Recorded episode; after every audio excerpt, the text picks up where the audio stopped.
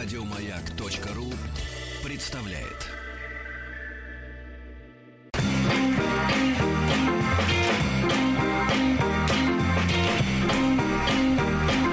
Сергей Стилавин и его друзья.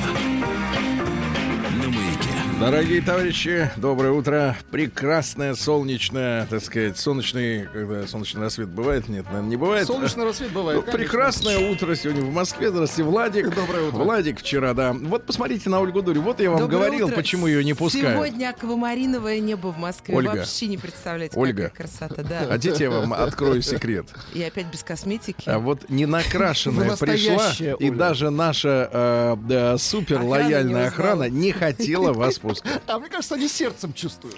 А вы ведь, женщины, это сами придумали, что Чего? вот вам надо из дома выходить обязательно размалеванный. И, и люди, и люди привыкли за эти поколения. ну а как, понимаете? если вы все время требуете каблуки накрашены? У меня просто, видите, прыщик вскочил, и мне нельзя сегодня Кто-то в вас влюбился. Прыщик вска- Нет, когда на носу влюбился, а здесь кто-то А хочет здесь э, ударить.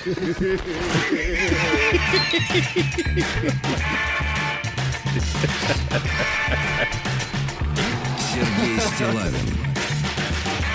и его друзья. Друзья мои, я, поскольку все-таки являюсь человеком неравнодушным к науке, Это Вы далеким, неравнодушным ко Вы мне. Вы, э, вы спали с людьми науки, а мы, поскольку лишены такой, к счастью, э, ну, как бы, э, воспитания, высп- воспитания, да, а, то мы, соответственно, Спали, тянемся, будем спать. тянемся к науке. э, Спали с людьми. исподволь. спим и будем спать. Так вот, э, послушал небольшую лекцию. Есть группа активистов, они выступают периодически на разные темы, продавливая свои личные м, убеждения. Но меня привлекла следующая сентенция. И она как раз вот э, не случайно, мне кажется, какое-то э, есть в этом волшебное совпадение, что эту э, лекцию короткую я услышал как раз накануне прихода Ольги Дори. Э, потому что э, ей и всем остальным в ее лице женщинам это будет особенно важно узнать. Так вот, это научный, э, научная Они тема. еще не все знают, женщины. Вы еще не все сказали за столько лет? Знаете, проблема в том, что женщина, особенно если мы говорим о печатном и непечатном тексте, я это замечаю до сих пор, и это не лечится, к сожалению, но м, женщины очень часто из э, существующего текста э, выхватывают фразы и куски предложений, комбинируют их у себя в голове и делают совершенно не те выводы, которые э, автор имел в виду. Иногда неудачно, да. Вот. И, и поэтому э, надеяться на то, что э, женщина э, в смысле вот своего психологического устройства может э, дословно понимать какие-то какие вещи, не приходится. К сожалению, она дофантазирует всегда. Так, вот, э, следующая сентенция. Речь шла э, в этой лекции о процессе ды- процессах дыхания. И о том, что для м, долгой и здоровой жизни очень э, э, важно соблюдать правильное дыхание. Поэтому вы все прекрасно Вы знаете. все неправильно Минуточку, дышите. Минуточку. понимаю, Подождите, да? вы опять Вот опять, вот вы делаете блестящий, вывод, блестящий пример. Блестящий пример вот этой но Вы, вы тупости. сделали вывод, когда вас еще не Вот блестящий пример. Это, это при, приквел. То есть все действительно такие. Это приквел, я прав, да. Вот вы только что сами все, все разрушили свой имидж. Так вот, я не понимаю, знаете, меня одно оскорбляет. Вот почему люди науки с вами спали. Вы почему, я понимаю. Они что у вас нашли? Видимо, Так вот, так вот. А неужели они настолько тянутся? Ольга, неужели они настолько тянутся к интеллектуальным противоположностям? Они отдыхают умом. ага, отдыхают не умом. Я покажу тебе, чем они отдыхают. И как? Хватит. Так вот, Владик, э, значит, там тема такая, что дыха- дыхание да? очень правильная, очень важная вещь.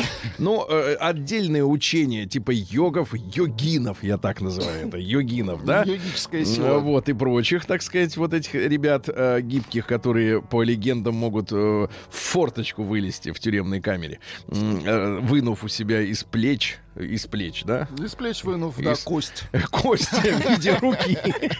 Так вот, а потом вставить на место. Ну, не важно.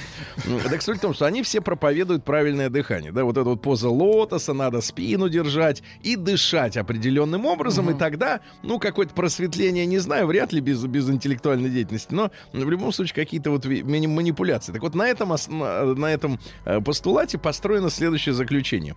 Давайте. что если правильное дыхание это здоровье, то разговор, к сожалению, мы с вами занимаемся именно Да-да-да, этим. именно им. А женщины в большей степени. Так вот, разговор — это нарушение правильного процесса дыхания, и человек, который разговаривает весь день, сокращает свою жизнь на одну неделю. Да вы что?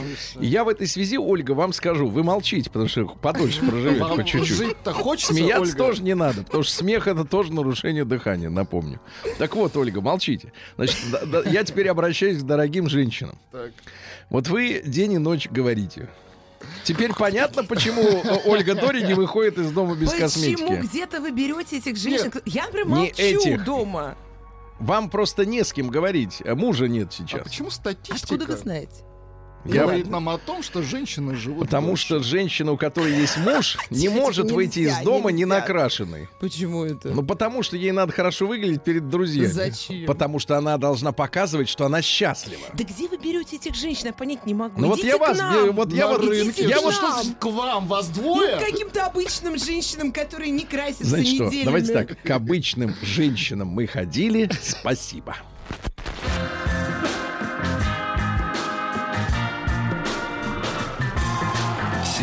Стилавин и его друзья. Значит, э, дорогая Ольга, э, сегодня день рождения замечательного писателя Аркадия Аверченко. Это мой любимый писатель. Ну, конечно, вы каждый раз так говорите. Вы Нет. Пушкина справляли, так вы тоже а говорили, помните, что как ваш он любимый. про порнографию хороший рассказ у него был? У Пушкина? Нет, у Аверченко. Вот у меня, я хочу прочесть вам рассказ. Э, Прочтите про муху Неизлечи- нет? Неизлечимый, конечно. Неизлечимый, ну, да. конечно. Давайте я вам прощу, а вы только Да вы молчите, жи- жить будете дольше, хорошо? Ну, Да Вы так меня порадовали сегодня. Это мой любимый рассказ. Владик, помогите. Э, я- вы- вы- вы- микрофон, Давайте так, она слово, а вы Да, ксилофон. а Давайте да. выработаем условный рефлекс. Ну, говори слово. Да. Еще. Почему Прекратите га? Нет, а почему гап? Что так Я себя бессмысленно? все детство представляла Лидией Так вот, из этого давайте рассказа. читать. Минуточку, не надо. Люди не все, э, как вы, вот э, имели возможность читать. Я литературную У некоторых не было света э, достаточного для чтения, а планши тогда не светились. Сергей Стилавин Значит, Ольга, дело в том, что мы вчера пытались начать, а сегодня будем продолжать пытаться, но недолго начинать чтение замечательного материала, который пришел э, в редакцию народного омбудсмена есть из Волга... Из Волга... А почему Нет, не нет? будем, не будем. Я ограничусь заголовком, потому что он, мне кажется, вот все-таки в стилистике. Немножко грубее, но и время у нас такое грубое. Да. Хотя, с другой стороны, Аверченко ведь это творил до, во время и после гражданской войны. Ну Люди да, тогда 25-м, друг друга, извините меня, убивали. Резали. Блин. Вот. А сейчас что?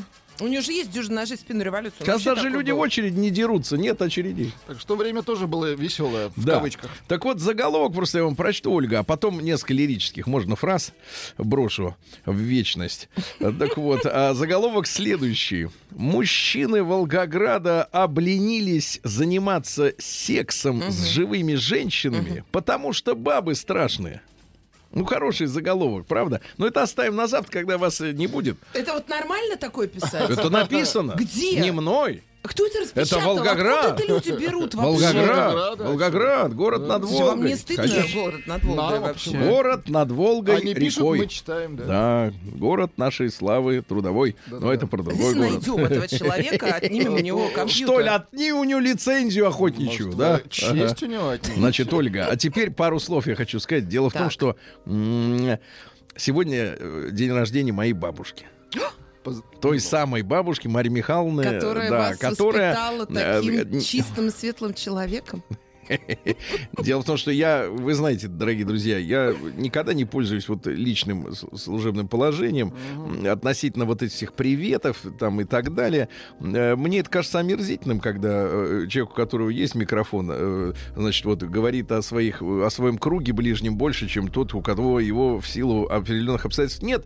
Хотя сегодня социальные сети сравняли возможности, и сегодня можно в интернете крикнуть громче, чем... И, и это тоже ваше воспитание. да, я, Не это мое воспитание, да. Я с бабушкой молчал. Да. Вы знаете, она ведь меня как воспитывала? Как? Я вот Марию Михайловну, мою бабушку, вспоминаю сейчас. А как она воспитывала? Э, главное слово, которое я слышал от нее, это Сережа, занимайся. Ну, хорошее слово, крепкое. Вот вы можете. Дело в том, что ребенок. То есть работу вас учила уважать. Дело в том, что я тогда не работал. Ну, трудиться. Ну, она не хотела, чтобы я э, не занимался. Нет, э, у- э, учила уважать то, чего а еще не было. чем? Да. А заниматься я должен был учебой. Учеб. Конечно, да, да, да. Дело в том, что вы Ну, знаете, Маленький Сережа был отличником. маленький Сережа был до определенной поры отличником, пока не встретил друга Птицына. Вот, и мы с ним уже увлеклись другими вещами. Птицын подонок, я просто отсюда. А, а что вы, селитру смешивали? Хуже. Магний. Его сейчас не достать, и Да-да-да. да, сейчас в О, аптеках попало, не купишь. попало, попало. Да, марганцовку. Ну, неважно. Попало, чувствуете? Вот. Ну да, да. И вот вы знаете, друзья мои, э, когда я вырос, я понял, что бабушка, конечно, была э, неправильным воспитателем. Но когда ты маленький, ты же, как вот вспомните себя в детстве, до определенной поры ты считаешь, что твоя семья идеальная. Ну, потому что других ты не знаешь. Потом уже ты начинаешь сравнивать. Потом позже подтягиваются такие люди, как доктор Добин, и начинают разжевывать то, что было. За деньги. Но э, уже не воротишь. Воспитание уже состоялось, акт А воспитания. что же да. неправильного она делала? А, Вот. э, Неправильного. Ну, вы знаете, я вот вам проиллюстрирую, например, картину. Почему, например, у меня такое железное терпение? Ну, в жизни. Железное терпение, конечно. Ну, железное ладно, терпение. ладно, да, да. Я вот сейчас буквально расскажу. Это бабулина терпение. Каждые, каждые 3-5 минут она неожиданно распахивала дверь комнаты, э, в которой я сидел. Слава богу, не полохала. Я серьезно Я испугалась. Я думала, Ольга, я серьезно тебе каждые 3-5 минут. Чаще только камера вот э, слежения осматривает э, А. окрестности. И говорила, зоне, да, и говорила, и говорила бабуля, значит, и говорил бабуля, Сережа, занимайся. День дяди Бастилии пустую прошел. 80 лет со дня рождения. Ух ты, а ей уж 80. Разный, каждый Ну что ж, друзья мои, э, день сегодня, э, напомню, 27 марта. И, конечно, сенсационный с точки зрения фу- футбола. Я, честно говоря, диву даюсь. Э, Человек, человек перевоспитывался полгода и вот выдал. Блестяще. А ведь такие уважаемые люди за него вступались и говорили, что исправился, и все. А ведь... а ведь- Интересно, он сам или кто-то научил? вот кто-то, может, может, есть версия, что, конечно, подставили, но уж очень, э, да, нех- некрасиво, да. Значит, сегодня день войск Национальной гвардии. Поздравляю. Поздравляем, да-да-да. Сегодня э, Всемирный день театра с 1961 года отмечается. Ольга, скажите, пожалуйста, а вот э, вы э, с, с учеными-то у вас получается, да, Вы все достаточно театралы. неплохо. А вот театралы, как они в деле? Театралы. В деле? Или вот как начнут... мужчины, что ли? Да, да, мужчины. Да, если там есть, конечно, У вас доводилось. было? Доводилось вам? Нет, никогда. Ни разу. А вы Ну, Мне кажется, они такие неприступные. Нет, в семье дол- должен быть один актер, Один, это вы. да, это я. Ну и сегодня русский праздник с двойным названием Венедиктов день, он же скотник. Э, На Руси было принято обихаживать э, домашних животных, чистить их. У них начиналась линька, им чесали, скребли. Э, Вот, э, ушко. да, говорили следующее. На скотника не ленись, скотинки поклонись. Потому что до некоторых деталей скотинки надо нагиба- нагибаясь доставать. Нагибаясь. Ну, Существовали поговорки такие. Скотину водить, не разиня рот ходить. А то у вас вот представление, например, о пастухах, как о какой-то свободной профессии. Типа э, э, А фрилансер. пасутся, а он спит, Типа да? У фрилансер. меня представление о А он и там из почесал. американских фильмов. И тут погладил. Дальше, понимаете? дальше Хорошая поговорка. Значит, Ольга, для вас. Протер. Корова на, на дворе, харч на столе. Очень да. хорошо. Свинья копилка, что в нее положишь, что и возьмешь. Ну и были особые тонкости ухода за свиньями. Свиней окликать, глядя в окно, в огород не полезут. В Очень огород хорошо. не полезут, да-да-да. Да. Праздник каждый день. Друзья мои, ну что же, в 1111 году, дата какая круглая. Четыре единицы, Ольга, представляете, как это пишется? Объединенное русское войско во главе с Владимиром Мономахом наголову разбило, разбило половцев на реке Сольнице. Значит, вы понимаете, кто такие половцы? Очень-очень, вы же знаете, что у меня истории в школе не было. Половцы. Я поэтому к вам и хожу, Вот мне бывает- все время учите Вот бывает, смотри, э, колчаковцы, а это вот На поло- колчаковских поло- Ну, подождите, это на много тысяч лет раньше. до Колчака, На насколько, насколько много? Вот давайте, Ольга, подсчитаем. Как вы запомнили дату? На сколько тысяч лет половцы были раньше колчаковцев? На 8 На На 8 800. тысяч. На Нет, на На 800. 700, прекрасно. В тысяче, но не, не на тысяч же, на сотен. Ну ладно, ладно, Ну, боже это мой. важно. В 1663-м родился немецкий врач Иоганн Андреас Эйзенбар. Значит, с ним связано два интереснейших факта. Во-первых, он придумывал хирургические инструменты. Нож. Он, он поставил, значит, на поток торговлю готовыми лекарствами. То есть раньше, как вот э, вплоть до 20 века, например, одежду и обувь шили на заказ, На заказ, да. а потом придумали так называемый Снимали прето- мерки. претапорте. То Да. есть э, Excel. И- или, или вам XS. Вот э, 4-5 размеров, вот иди влезай. А если Все ты какой-нибудь не так, оверсайз, да. а если ты какой-нибудь не такой, так и, и- и добро пожаловать, да? Но, смотрите, а этот и, и лекарства совершенно, соответственно, смешивали. Он придумал э, э, вот эту технологию. Но самое главное, цитата из его биографии. Никакого медицинского образования у него не было. Отлично. Но врачеванием занимались дедушка и папа, и он, подглядывая мальчиком, освоил их мастерство. Ну Вот так. хорошо, как раньше было, да? Да. Не А надо вот- каких-то дипломов, Да. подтверждений, интернетов не было. Кем Интер- хотел, тем и назвался. Интернетов не было точно. В 1700 то вот вы на- назвались, например, трижды женой ученых. Ну и да. И армянина. И попробуйте Да, в проверьте. 1700, конечно, поди, Э, поди и проверь, да. В 1744 Паспорт м- нужен. много вас на Руси бегает таких. Алексей Иванович Мусин-Пушкин родился. Это наш граф. Мусин. Обер-прокурор Священного Синода, ну, то есть начальник э, всем, так сказать, э, религиозным деятелям. Они все в какой-то степени родственники, Владик. Мы все от, от Пятикантропа. Ну Мы и, наконец, вышли, да, ну и, наконец, родом из Конго. Давайте такая л- летопись. да. Так вот, обнаружил, именно этот э, товарищ обнаружил э, в подвале, разгребая там какие-то в монастыре э, значит, Так. архивы, обнаружил слово о полку Игореве.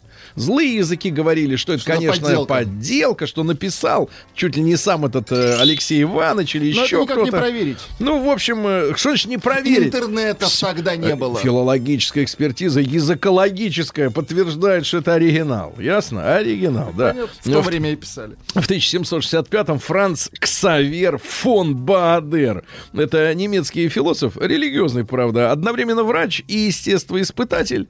Э, философским романтизмом э, увлечен был. Почему этот товарищ нам интересен в наши нынешние дни? Дело в том, что он в 1835 году не то чтобы придумал, но популяризовал, ввел в широкое обращение в своей книжке в очередной слово «пролетарий». А вы знаете, кто такой пролетарий в дословном смысле, Ольга? Ну вот в оригинале. Что значит слово пролетарий? Пролетариус. Ну, рабочий, нет? Пролетариус. Нет, дело в том, что изначально пролетарий это значит э, человек, то есть гражданин, который может своей родине помочь только лишь э, э, воспроизводя потомство. То есть кроме как... э, А, э, как что ли, пролетарий? Пролифады. Да, Ну это ладно, вот по- вы по-гречески заговорили, что или, по, или по-арамейски, я что-то не уловил. По-арамейски. Да, да. Так вот, ребята, дело в том, что По-арамейски. это еще, так сказать, древнеримское, да, в Риме был, был этот термин, Э, и каждый помогал Отечеству как мог. Кто-то налогами, э, кто-то был воином, кто-то Кто-то руководитель, пулей, да. да, кто-то строил. А вот пролетарий, он ничего не умел, только вот детей делать. Ну, тоже неплохо. Да, а потом это слово из- извратилось, и, соответственно, пролетарием начали называть э, человека труда. Поэтому, когда на, э, так сказать, на газете «Правде», да, на газете «Правда» сверху писали, ну вот, в качестве девиза «Пролетарии всех стран соединяйтесь», это не значит, что Для вот... размножения. Не, не значит, размноженца объединяйте. Это другая В история. словаре дали пролетарий бабыль, бездомок. Ужас Отличное какой. слово Почи- «бездомок». Скажите, у вас в почитаю. Москве есть квартира своя? А есть, представьте Своя. себе. Да. Как своя? Вот Собственность? так, а я вам давно предлагаю Погоди, а почему, пожениться. почему вы снимаете-то, я не понимаю. Ну, тогда? мне нравится жить в центре на Сухаревском, мне А в другом месте где-то? квартира. Ну, неважно. Нет, погодите. Подождите, дойдет до ЗАГСа, Нет. я вам расскажу. Нет, нет, нет, А погодите, нет. Это, это я вам разрешить никак не могу. Родился Александр Вальдемар Остенек в 1781, а потом прикинулся Александром Христофоровичем Востоковым. Очень Неплохо, странно. да? Ну вот. Так что за человек? Это переводчик и филолог, и академик Петербургской академии наук. Значит, э, стихи есть. Давайте. Пару строк буквально. Здравствуй, золотое на западе солнце.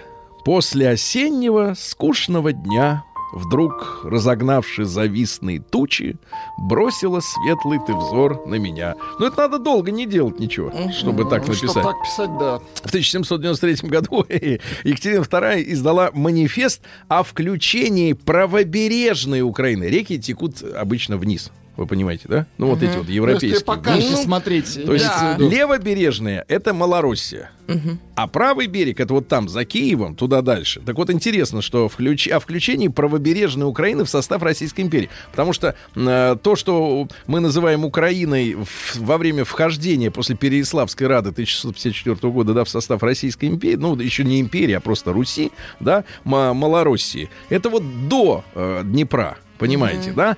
А та часть принадлежала полякам. И вошла она в состав э, Российской империи, а в- итоге стала частью сегодняшней Украины а, из-за того, что произошел раздел Польши. Мы разделили с немцами, ну как, можно разделить радость, беду и Ну, Польшу. мы разделили Да. Польшу. Какое Мы умное, да? Мы Вот разделили, да послушайте, мы разделили Польшу, и поэтому у поляков до сих пор очень серьезные претензии на украинскую территорию. Вот эта часть до Днепра, они, в принципе, в принципе, если дербанить, то вот до, до, до реки. А дальше наши. А там нет. А там еще венгры, кстати, хотят немножко Прикарпатье, так сказать, мгм. хапнуть Львов, вот эту вот историю. Ну, в общем, найдется. Еда, У едаки меня, есть, знаете, ложки часто готовьте. спрашивают, а Силавин в жизни такой же, как на радио? Хочу сказать, лучше. Нет, вы не А знаете лучше? меня в жизни, Ольга. Я деспот. Лучше. В 1812 году Иван Иванович Панаев родился, писатель и журналист. Очень интересный товарищ. Они возродили с Некрасовым современник, которым э, некогда руководил сам Пушкин. Ну, вот, да, журнал. И да, при- при- при- туда притащили лучшие литературные, м, тру- так сказать, силы своего времени. Но и т- т- негатив в этой истории следующий. У Панаева была жена замечательная, Авдотья, красавица. Говорят, с матовым цветом лица. То есть э, тоналочка не была прыщей не было точно. Так вот, Авдотью Лидией она, будем она. Да. вышла, она вышла за этого самого Панаева в 18 лет, естественно, его не любила, а потом сошлась с Некрасовым, и они втроем жили, втроем жили. Панаев. Мечта Так любой дешевле женщины. снимать, вот как Сергей. же так хочется жить, как Панаева? Вам Знаете, как хочется вот так вот, да? Ну, Вам конечно. Так вам, может, близнецов найти? Вот. Ну, где-то надо искать. Например, Ну, с я ищу, но пока электрониками. никто не соглашается. Да. Вот, они сошлись и жили вместе. А жили они... Жили вместе, ребята. Ребята, жили вместе они, не перебивайте, 17 лет, пока она не состарилась, и Некрасов подустал. А, В 1836 году м, в штате Огайо, откуда наш э, американин, вообще самые вообще вот выдающиеся какие-то вещи, которые будоражат сознание, они все из Огайо в Америке. Мне кажется, там эпицентр. Оттуда вот Тим Керби. Так вот, там открылся первый храм мормонов.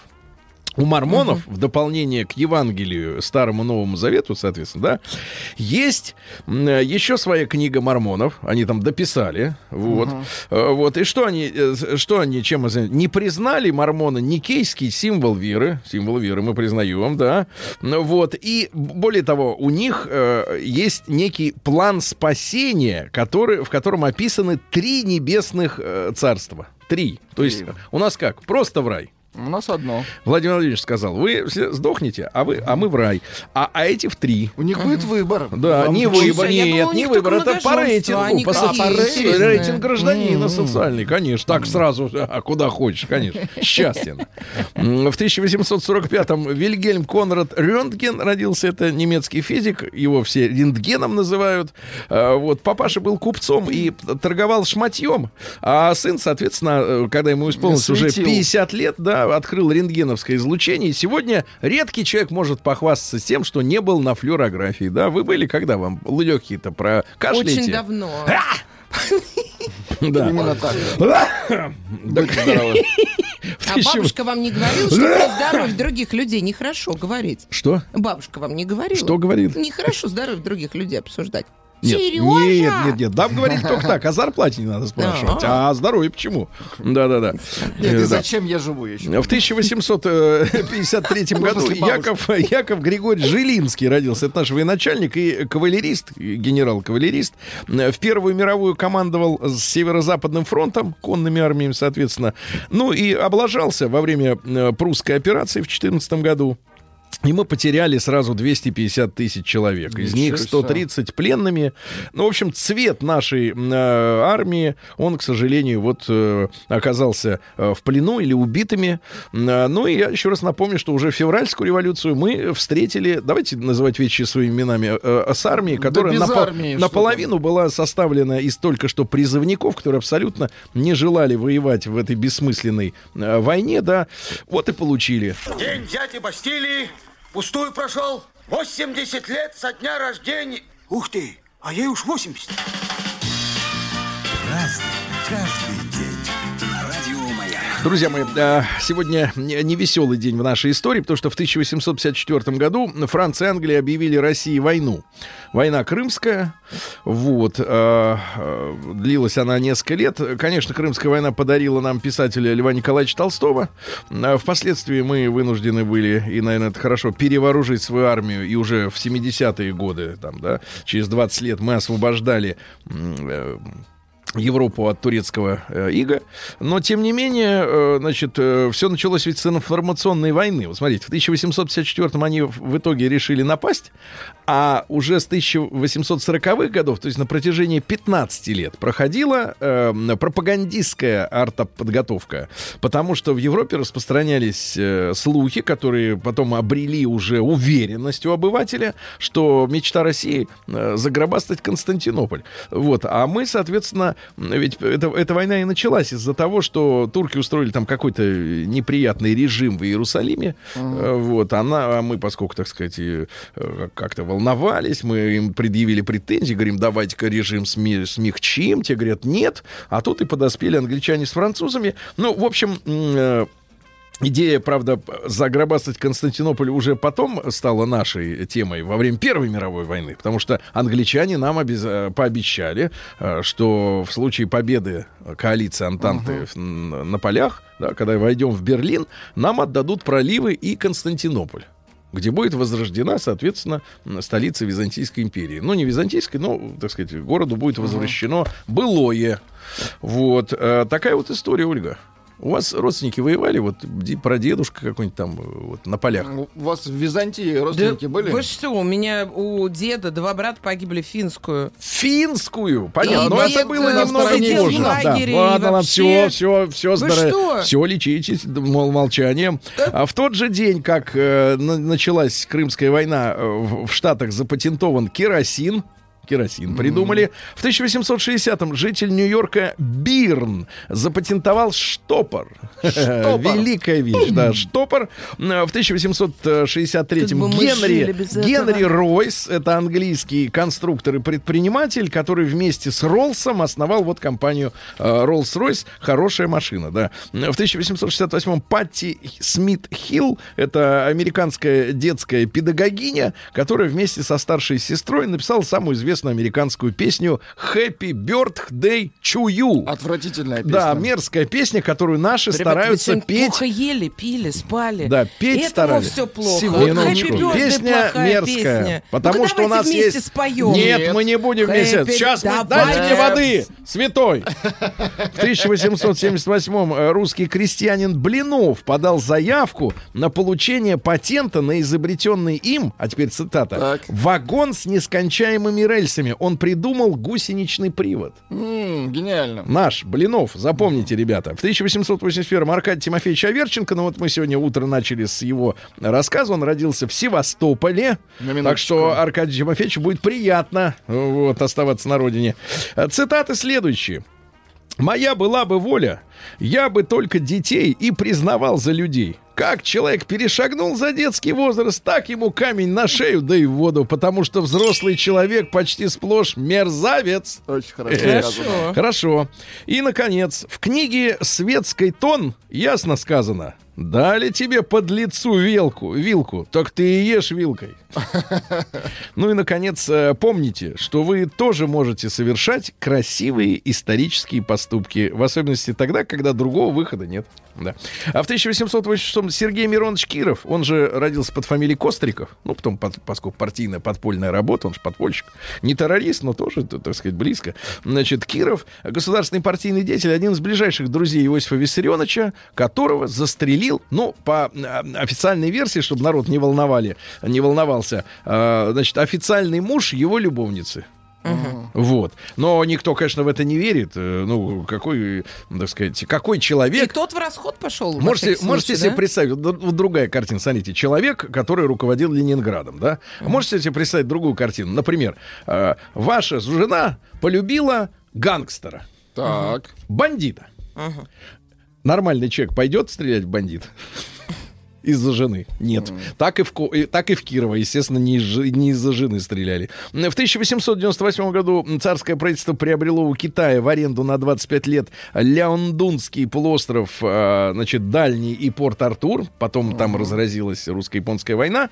Дальше, что у нас интересного, так сказать, случилось в этот день, я напомню, 27 м, э, марта. Да, в 1902 году родился Ираклий Моисеевич Таидзе, график и автор плаката «Родина мать зовет», пронзительный плакат, да? Да. Вот. А также у него есть картина «Молодой Сталин читает поэму Шатару Ставели Витязь в тигровой шкуре». Это не так известно. Читает картина. так, что лучше читает, чем написано. Что тигровая Вот шкура э, лучше дымится. Лучше. Вот вы вот об этом Э, всем. Это, это образно. Александр Яшин в 13 году поэт и писатель родился. Ты такое прощала, так умела любить, так легко забывала, что другим не забыть. Другим не забыть. хорошо. Она, он женился э, в итоге, э, так сказать, на Веронике Михайловне Тушновой, которая тоже сегодня родилась в этот же день. тоже Вот двое влюб- И тоже поэтесса, да. Двое влюбленных человека родились в один и тот же день. Ну, в разные годы, чуть-чуть она в 15-м. Быть хорошим другом обещался, звезды мне дарил и города, и уехал, и не попрощался, и не возвратится никогда. Красиво. А вы женщинам стихи читаете? Я, конечно. Женщина, Серьезно? Я сейчас вот женщинам читаю. Я не вам читаю. Это же что было какая-то? Да, в шутка. тысяча- смотрите, в тысяча- тихо, тихо. В 1918 году Владимир Ильич Ленин прибыл на торжественное открытие фабрики по производству пушнины из котов.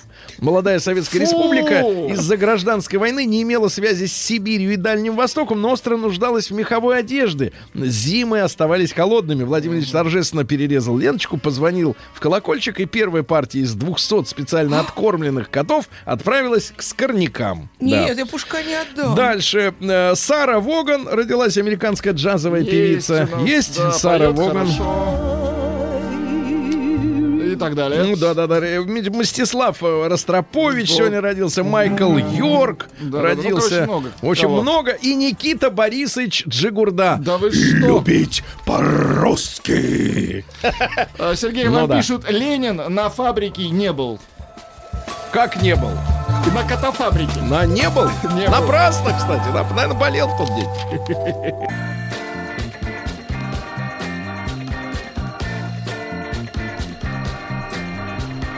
Сергей Стилавин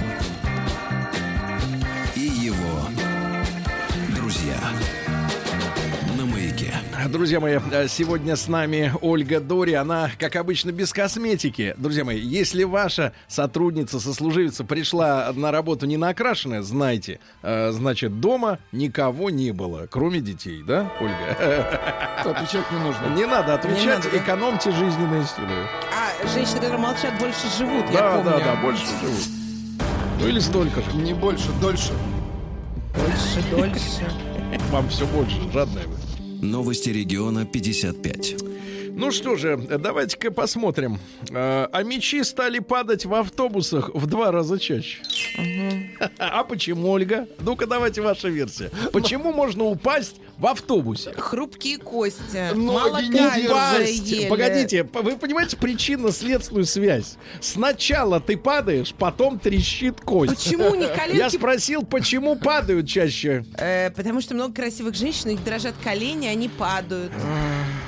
У вас колени хрустят уже, когда вы на, по Омске лестнице много идете? красивых женщин. Меня вот все за сибирячку принимают. Я думаю, значит, там много красивых женщин. Может, За, за тулячку уже не принимают. Может, запульнем вас туда, в Сибирь-то, хоть на месяц? Как А, вы без меня будете жить? В Омске начинающий полицейский решил крышевать проститутку и лишился Ай-яй-яй-яй. работы. Мгм, решил. Видишь, решил взять работу на дом, так сказать, да. Значит, житель Омской области пытался разжечь мангал при помощи пороха. А вообще у него нашли раз- Это, конечно, розжига, отвратительно. 3 килограмма розжига. Если бы он сразу всем бы разжигал. Такой быстрый костер. Да-да, и быстро, и сразу сам бы об- обуглился бы. Э, В центре Омска рабочие забросали ямы на дороге грязью с обочины. Находчивые, находчивые, да-да-да. Несмотря на весну, омские рыбаки не уходят со льда. Да Но мне кажется, конечно. нужно создать общество Омская петербургской рыбачьей дружбы. Потому что вот есть два региона, где не уходят никогда со льда, даже То есть когда... на последней льдине будут сидеть, да? А Мич, гулявший по, на- по набережной с девушкой, пнул камеру и обматерил казака. Мгм. Ну, это понятно, да. Когда снег почти растаял, а Мичу пришел ответ от администрации на просьбу залить каток. Пикантно, пикантно. Своим. Вот, э, дальше. А, а Мичка с чужим паспортом украла 5 миллионов. Ну, это вообще ни о чем, правильно? Такая тупость. ерунда. Э, Дальше. Одну из улиц Омска завалили метровым, метровым слоем мусора, но есть и другие улицы, правильно? Ну и три главных сообщения. В Омской колонии начали шить плащ-подушки. Тут вот интересная какая штука, ребята. А, Ольга, у вас были офицеры? Нет, я бы очень хотела. Да. Так вот, э, вы знаете, у военных есть такая история плащ-палатка. Палатку знаю. Он как бы в ней ходит, а потом в ней же может и спать. Ну, такая, э, э, такая система интересная. Так вот, в исправительной колонии номер 5 научились шить подушки-трансформеры. Они превращаются в плащ. Понимаешь, да? Ну и пару сообщений. У Отлично. него и плащ-палатка, и Да. плащ-подушку одновременно надо носить? В детских магазинах продаются подушки-пердушки. Давайте так, у офицера должен быть денщик, да, который носит э, плащ под- подушку. Да, ну и наконец А почему шапку нельзя сделать плащ-подушку? Шапку-подушку. Фуражка, подушка, давайте так. Ольга, нет, Давайте, офицера с вами не будет. Офицер он вот не приемлет. Не приемлет такое, такое рядом. У офицерской жены должна быть кротость. А у вас ее днем с огнем не конечно. разбитная жена. И два, главных сообщения из Омска, ребят, два главных. По дорогам под Омском запретят ездить, чтобы асфальт не портился.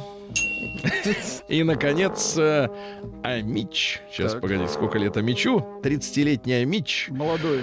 А, тре- И 30-летний Амич был задержан на остановке улица Рабиновича. Вообще вы не извините. Опа, да видите, да. Давайте дальше. Потому что устроил на даче конопляный рай. Мгм. Конопляный рай. Заходите, с какой Рабинович, что ему улица названа? Не надо Кто такой. Рабинович? Ну, Я вам покажу. Какой Рабинович? А какой? Не ваше дело. Надо проверить. Проверьте, проверьте. Может, что-нибудь узнаете новое для себя. Ну что, шикарное сообщение из Шереметьево. А Там и из бизнес-зала, э, так сказать, э, э, э, уволена, Вывели. уволена сотрудница за то, что показала клиенту средний палец на своей руке. Ну, В бизнес-зале Шереметьева? Э, да, вот показала. Ну, Ну, каком, чтобы мы знали, что Значит, не ходить? пассажир Аэрофлот при регистрации получил флаер. Флаер. У тебя есть флаер. А, с рекламой бизнес-зала Рублев. Флаер с рекламой. С рекламой. Не, не, не флаер, не, не, не проходку в бизнес-зал, а рекламу. бизнес-зал. Говорят тебе, что Шереметьево и все. разница, слушайте, ну. Он давайте. решил, товарищ, что листок дает право бесплатно пройти в зону повышенной комфортности. Но сотрудница отказала э, в обслуживании. Клиент ушел из помещения, но опять вернулся. На, опять, на попытку уточнить, э, зачем ему дали флаер. В чем смысл? Работница ответила демонстрацией среднего пальца своей, наверняка на маникюренные руки, да, нежные, растертые кремом. Точно, это В. Мы только что из него летали в Калининград и были в этом бизнес-зале. Не надо злить Не надо людей. злить Ну, людей. вы. Почему ты летала Хороший из бизнеса? Ты бизнес-зал. кто такая? Зал Ольга, хороший. вот в глазах людей ты кто такая? Вот ты из Тулы. Сережа, у тебя сколько раз мы трое... говорили, кто я Тихо, такая? у тебя А это трое... по-прежнему новость у тебя трое мужей, трое детей, трое детей. Я по бизнесу летала в Калининград. Кто тебе оплатил эти билеты, чертовы? Я Зачем ты об сама. этом? Зачем не ты? Я сама! Это еще более тупо, Ольга. Ты понимаешь, что это тупо? Зачем летать-то Не бизнес-классом? отвлекайте. В Россию поступила первая коллекция Икея для котов и собак. Очень Там хорошо. и подушки, и сумочки, И и, плащ, доми- подушки. и домики, да. В Подмосковье уличные фонари демон- э, ремонтируют при помощи скотча. Ну, хорошо. И, наконец, э, требующему женщин попугаю-неврастеннику из столичного орнитария прописали антидепрессант. А как он требует? По-русски говорит Дай он, бабу, бабу дай, дай бабу. Наука и жизнь. Да, а, ученые рассказали о скором появлении, Владик, это кощунство, о Давайте. скором появлении алкоголя, не вызывающего похмелья.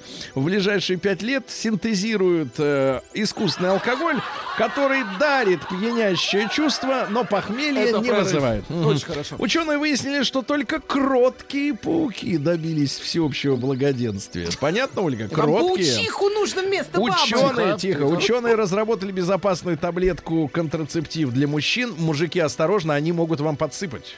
А вы не будете знать. Ученые назвали виды спорта, которые продлевают жизнь. Вот Давайте, все думают, какие? что бег. Бег на самом деле продлевает, но только на три года. Большой теннис. А теперь рекордсмены. Э, Бадминтон на 6. А футбол, э, а бег только на 3. А теннисисты живут в среднем на почти 10 Я лет дольше. Теннисисты. Дорогой вид спорта, сразу чувствуется Эли- в нем элиточка, жизнь. ага. Да. Э, Частый секс, Ольга, ускоряет старение человека, так что не чисти.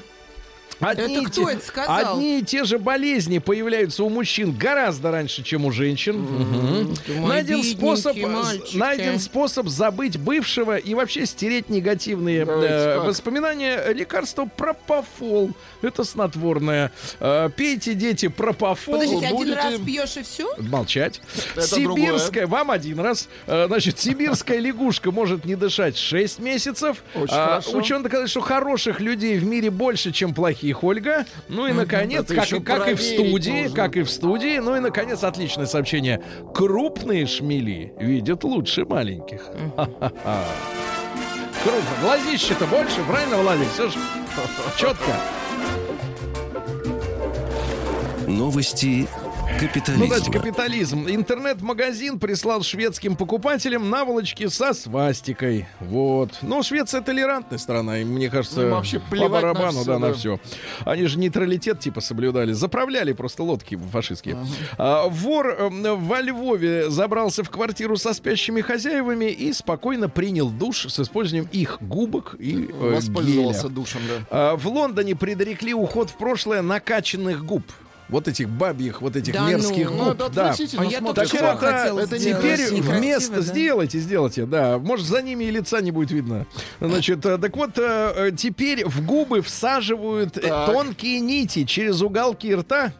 А По контуру губы внутри проводят Ужас. нитку, которая четче очерчивает э, контур губ. Вот, давай, давай, Нитку. девчонки, У вперед. нас девчонки давно такое делали. Дальше. Э, В. ЮАР, в Южноафриканской республике плюющаяся кобра притаилась в унитазе и подстерегла пятилетнюю девочку, начала в нее плеваться снизу, а та и раз так сверху бомбу. Молодец. Да. Э, Во Франции фермеры разогнали ненавистный рейв, э, рейв-вечеринку при помощи навоза. А что с ними еще делать. Ну и пару сообщений. В штате Мэн э, в Америке почти одновременно забеременели 9 медсестер. Непонятно почему. И, наконец, мужчина в британском городе Лестере явился на осмотр к врачу. Так. Да и случайно пережил обрезание.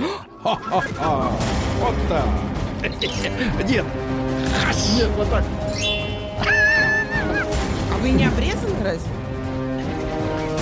Владик, не отвечай, ты имеешь право хранить молчание. Я не из тех. Россия Я криминальная. не из тех, кто Не отвечает. знаю, в Америке вам тяжело будет Так, с внимание, внимание. А, около Кремля украли кабель правительственной связи. Но доблестные сотрудники охраны, это люди профессиональные, сразу же заметили, что связи нет. Пошли, проверили, и один из злоумышленников, убегая, попытался даже переплыть Москву-реку. Только бы не попасться э, сотрудникам спецслужб, да. Смотри, а ведь как воры Когда был-то? как воры близко подобрались к Кремлю.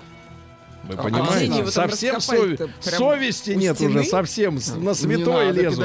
стены, Дальше. там очень много людей. Жительница Кузбасса три дня подряд выносила энергетики из магазина в капюшоне куртки. Молодец. Цирковой артист ограбил офис микрозаймов в Брянске и уехал на гастроли с хорошо. деньгами. А В Курске продавец ювелирного магазина периодически меняла э, изделия на подделки и продавала их.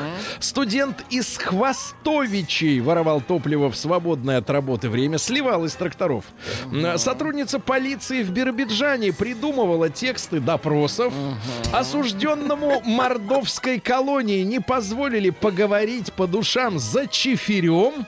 Ну и главное сообщение. В Пензе школьницы по утру разломали урну, чтобы достать оттуда хабарик и выкурить его. О. Сергей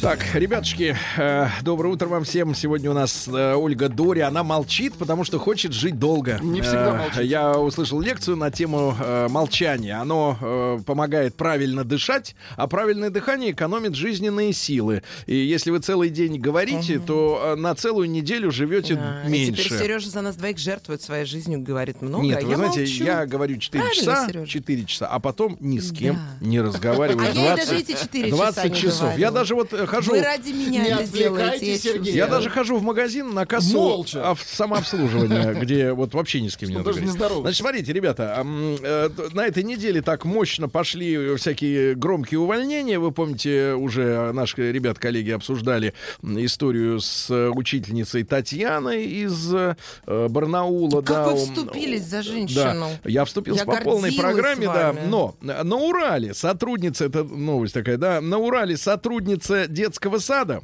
увидала крысу. Так. Крысу в одной из комнат, где детки маленькие. так, так. И рассказала об этом. А ее за это начальство обозвало ябедой. И уволила. Отвратительно. Ты что, про нашу крысу рассказала? Жа... Ну да, это уже не будем. Значит, это у нас Свердловская область. Воспитательница Ирина. Так. Ребят, давайте мы сегодня поговорим о том, под каким предлогом расправились с вами. Ну, не расправились, а вообще. э, из-за чего вы были уволены? Давайте, плюс 7967 103 5533. Э, э, да, по- пожалуйста, наш э, WhatsApp, да? Ну и короткий опрос давайте устроим. Короткий. М1 на номер 5533. Вас хоть раз в жизни увольняли против вашей воли? И М2 нет, вы всегда уходили сами, если меняли работу, да? М1 увольняли, М2 никогда.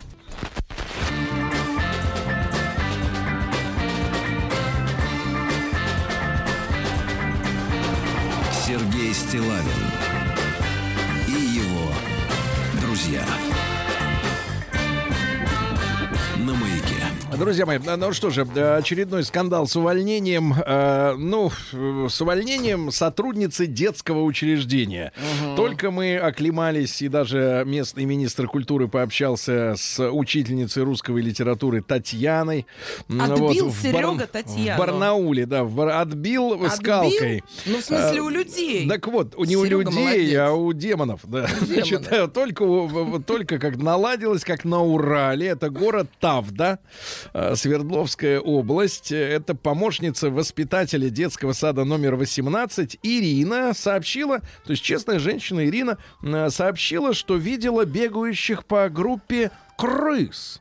А ее уволили, говорит, ты ябеда, и мы тебя уволим. Значит, вот такой, вот такой, да, за, за крысу. ребенку Нет, крысу. тихо, не А за... значит, крыса неправда? Неправда, а за крысу. Да-да-да. Так вот, ребятушки, э, давайте короткий опрос. Обязательно проголосуйте. М1 на номер 5533. Вас когда-нибудь увольняли помимо вашей воли? Ну, то есть вам э, поставили, или вас в положение неудобно поставили, или просто Или вы, тупо, или вы поставили тупо уволили. Ну, положение. вас увольняли без вашего желания, да, увольняться с того места работы. М2 нет никогда. Всегда уходили сами, если меняли место работы. Ну и большой разговор, под каким предлогом? Вот э, в Тавде за крысу. А за что уволили вас? Давайте вот Леш, Леша из Реутова. Давайте, да, да, да. Алексей. Лешенька, доброе утро. Доброе, доброе Привет. всем. Да. Привет. Здравствуйте, Арканесушка Дори. Вот, Ты ваш фанат единственный нашелся. Ольга Аганесовна, давайте будем ее так называть. Нет, нет, нет, не Аганесовна, а Ольга Несса. Вот так, Минуточку, не надо фантазии про госпожу вываливать вот так вот в эфир. Да, так да. неприлично. Значит, Леш, Леш, значит, э, к- к- как вот с тобой, под, каким предлогом тебя турнули? э, Было это в 94 году. Полетели мы в Стамбул, там день рождения справляли у друга жены. И зашли, там галерея была и каток.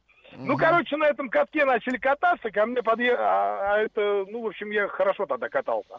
Подъехал ко мне турчонок какой-то и говорит, будешь с нами в хоккей играть, русский? Я говорю, буду. Ну, типа, если бесплатно, конечно, ну, потому что там за деньги все. Ну, короче, одели, там дали клюшку, форму, начали мы играть, а вратарей не было, такие щиты, знаете, стояли, только девятки открыты, только можно забросить, ну, в верхние углы. Погоди, без- погоди, ты нам скажи, вот Владик на- наежился, ой, съежился, а без ракушки, что ли? Нет, вратаря, и вместо вратаря тут такой деревянный щит стоял. А, Во весь Ну, рост, да? А, во ве- Да, а, просто... робот, да. Понятно. И только углы были открыты. И вот какой-то там турчонок, может, ему там лет 18-19 было. И он так едет, так нагло у борта прям проезжает. А я как бы так вот еду задом, сдаю к нему. И получилось так, что он решил меня перепрыгнуть. Я в это время его поддел. Ну, он, короче, за борт вывалился, выскочил и сказал, ты нечестно играешь!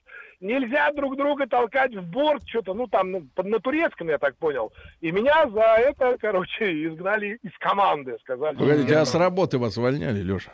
Не, с работы никогда. Так, понятно. Так, это, это, Алексей Леша сам как-то... работодатель, Леша, да. давайте с ним. А, А- кстати говоря, вот новость пришла тоже, что вот Стас Михайлов сообщил, что работает все время э, с 16 лет. На себя. Все время. И, видимо, его никак нельзя уволить. Никак, да. Пишет женщина, Давайте. привет, работала поваром, уволили за то, что не досолила салат. Мгм. Вот смотрите, в доверительной беседе с боссом рассказал ему, что его шарагу, Шарагу, шарагу нельзя, конечно. в интернете стали называть сектой. Вечером уволили весь сервисный центр из-за этого человека. Из-за этой шараги. Доброе утро. В 2004-м переспал с любовницей начальника. Ему это не понравилось. Так, понятно. Под Ра- каким предлогом вас увольняли? Давайте, кто-нибудь видел крысу на работе? Работал доставщиком пиццы, Да. сломалась моя машина, и через два часа без разговора уволили. Хотя ни одного заказа не было на это время. Да, давайте Диму из Москвы послушаем. Дим, доброе Беспредел. Утро. Доброе утро. Дима, ну утро, за что? Ольга. За что? А за правду. Ну. Вот скажу Так. честно. Потому что я сколько вот, ну, 25 лет положил своей жизни на работу в инкассации Сбербанка. Вот. Какая Потом, тонкая когда- месть. Так. Да, вот, и когда пришли новые руководители и так далее, у нас началось так- такое вообще, словами не А правда-то в чем? А в том, что я просто сказал, что ну, ненормально же так работать, что люди, которые Мгм. по 8 часов должны работать, работают по 12, люди там ночуют на работах. Мгм. не- А кому сказал? уходить. Начальникам. И как бы вот они Как быстро сказали, отреагировали на тебя? Ух, Ну, у меня до этого они сказали, кто давно работал, мы, говорит, я терпели, говорит, терпели, терпели, но, говорит, вот эта тетя уже просто, говорит, она очень такая амбициозная стала, как он смеет мне такие вещи говорить. Как Я говорю, «Ну, смеет правда». мне. Так, хорошо, хорошо, спасибо. Давайте Володю из Красногорска послушаем. 37. Володь, доброе утро. Здравствуйте, ребята. Володя, за что тебя? Что ты увидел неправильное? Ой, Сереж, я бы рассказал немножко другую историю. Связанная она с тем, как э, из школы нас уволили, когда мы были еще учениками, так скажем. Так. Можно? Из школы уволили? А из школы нельзя уволить. Не, нельзя, Из это нее ж- только исключить можно. Да, да, да. Не Но подходит Вся, она. а, вся он про правду говорит. Да? Да, А, давай, давайте, давай. хорошо, Да, да, хорошо. если, если дело в правде, то давай, Давай. конечно. Исключили. Сжимайте, ребят, пальцы. А, Б, В, Г, Д, Е, лицейский и математический класс. Сколько получается? Восемь, по-моему. Так. Столько пальцев-то нет на руке, брат. Не, не у- не уда- не у нас не получилось. Ну, Ну, так. вот было восемь классов, по 25 человек в Ага. среднем. Так, а ты? Это около 200 человек. Мгм. 97 год, наверное, школа принимала статус лицея. Вот. И благодаря этому статусу после 9 класса было принято решение руководством школы оставить три класса. Из а восьми. остальные, Так. А все остальные идут куда они хотят. Ну, Так. там на три буквы или еще в каком-то На А, направлении. Б, С, я понимаю, так. Ну, а как вот ты попал под раздачу конкретно? Ну, просто не, по- не проходил по нужной статистике. Ага, вот, от- прекрасно, Вот. да, да, прекрасно, все, я все понял. Пытались уволить некрасиво. Компания продала свои бренды, и 70% сотрудников оказались не нужны. У меня только прошел испытательный срок, хотели первый убрать. Послали задним числом на почту приложение, что я не прошла испытательный срок. Пошла разбираться, включив камеру. Часто люди подкованные с камерой. Менеджер по персоналу на камеру сказала, что мне лучше написать заявление самой. После долгих переговоров с начальством мне все же выплатили два оклада и ушла по соглашению. Вот моя запись оказалась всем на руку, потому что остальных также хотели убирать без выплат, а руководство испугалось, что выложу в YouTube и расстались со всем. Вот он YouTube животворящий. Что делает? Вот он зачем. Дал в лицо начальнику, сломал нос, дали 40 косарей сверху за ЗП и попросили подписать соглашение сторон. В нос дал? В нос дал, сломал нос, В нос. просто- Лариса, Ростов-на-Дону. Меня уволили из гипермаркета, когда нашли один ящик просроченной кураги. Ларису Курага. за кураги, за курагу, извините, и бы заставили, заставили меня его купить, ящик, за 7 тысяч. Я б купила, если б знала, что они мне его отдадут, а не выставят в зал для продажи. Это насилие. Давайте Женю из Рязани послушаем. Евгений, здравствуйте. Да, здравствуй, Сережа. Женя. А, Минуточку, погоди, погоди, Женя, так, слушаем тебя, Хорошо. да, так, хорошо, что-то пропал, Женя, так, вот. Э, Здравствуйте, меня уволили с должности звукорежиссера на местном телевидении. В области поменялся губернатор, следом сняли ген- гендиректора, потом дочь директора, дочь директора. А, всех Потом третьим уволили меня, ведь я был, а теперь внимание, гражданским зятем гендиректора. Ну извини зятем. меня, брат, если пробрался на работу по личной линии через женщину. Если пробрался сам. Да, когда власть меняется, надо, надо драпать, да-да-да. Значит, Вячеслава мы послушаем сразу после короткой рекламы. Ребята, еще раз напомню, на Урале сотрудницу уволили за то, что она рассказала, что видела крысу в детском саду. А за что вас?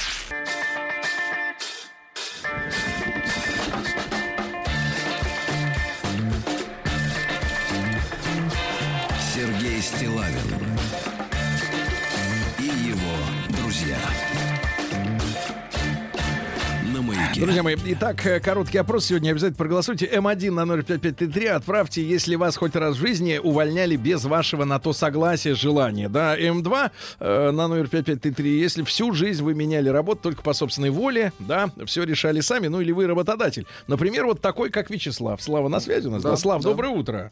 Да. Я на связи, но я как раз звоню с точки зрения, как, как меня два раза в жизни увольняли. Так, Так неужели увольнял такое, понятно. б- неужели такое было? Ничего себе. Да, один раз было до армии, когда я там работал грузчиком в магазине. Я отработал месяц, а там же смена 2, там 2, 3, 1, ну там такая посменная. А Мгм. я отработал весь месяц там. И нужно было мне выплатить второй оклад. И там не очень русской национальности директор магазина овощного взял и меня и уволил. Совершенно по беспределу. Для меня это был такой удар, потому что, во-первых, деньги были нужны ужасно в армии, а во-вторых, то, что вот, ну, вместо зарплаты, я уже начи- насчитал, там, ага, я получу там по 300 рублей, вот я куплю вот это, еще вот это и Да. то. Мне вместо этого выплачивают голый оклад Да. и больше ничего. А второй И раз? потом, а как, как только начал вякать, меня уволили. А второй раз уже а, я закончил институт, свой любимый, да, так как было 90-е, без времени, денег вообще просто полное там же. Меня взяли на работу организовывать продажу если вы помните, книж, книжки тогда продавались возле э, станции метро на лотках на больших, да? Так. Как будто бы их брали в прокат, а на самом деле ты их покупал. Вот всяких. И вот я помню, что я устроился, разгрузил две фуры, начал потихонечку, так сказать, товаропроводящие сети по книжкам организовывать. И как только организовал, мне сказали, ну ладно, спасибо, вот тебе там три копейки совершенные по отношению Мгм. к тому, что я себе намыслил. И все, и там человек взял своего брата. Я, Понятно. конечно, был Слав. Слав, а вот если Да. брать вашу уже карьеру как э, начальника, да, и босса, вот вы когда-нибудь увольняли человека за то, что он вякал не то, что надо вам в лицо?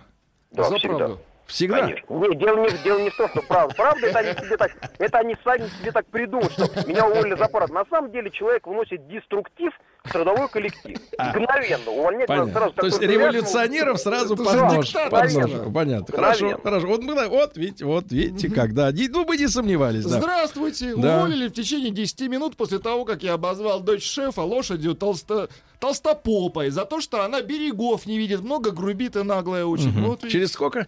За... через 10 минут. Ага, ну, вот, не- лошадь толсто... Нет, смотри, не сразу дозвонилась. Не и- сразу дозвонилась. Доброе утро, товарищи из Финляндии пишут. У нас много слушателей э, за границей, некоторые умудряются даже э, в- онлайн нас да, э, контролировать. В январе вот из, из Финляндии жену уволили по надуманной причине. Вот, к сожалению, надуманную причину Причина, товарищ да. не прописывает. Теперь идет разборка между работодателем и профсоюзом. А, у них еще профсоюз, по, так сказать, на проценте, видимо. Когда работодателю светит выплата зарплаты в течение 12 месяцев в виде компенсации, подумаем, потом подать в суд или нет. Но что, времени много. Э, Илья, еще только 46 лет. В принципе, до пенсии э, время есть. Да, может, что и выторгает. Давайте из, из Казани Марат. Дозвонился Марат. Доброе утро. Доброе утро. Да, друг любезный, ну 41 год тебе, значит, за что с тебя сократили или там турнули тебя, а? Да, как все говорят за правду, ну, не совсем так. Я работал заместителем директора в крупной электромонтажной организации здесь, в Казани. И владельцы этой организации решили, что они очень крутые, и надо брать крупные объекты. И сразу куда-то захотели в силу Сибири строить там этот газопровод.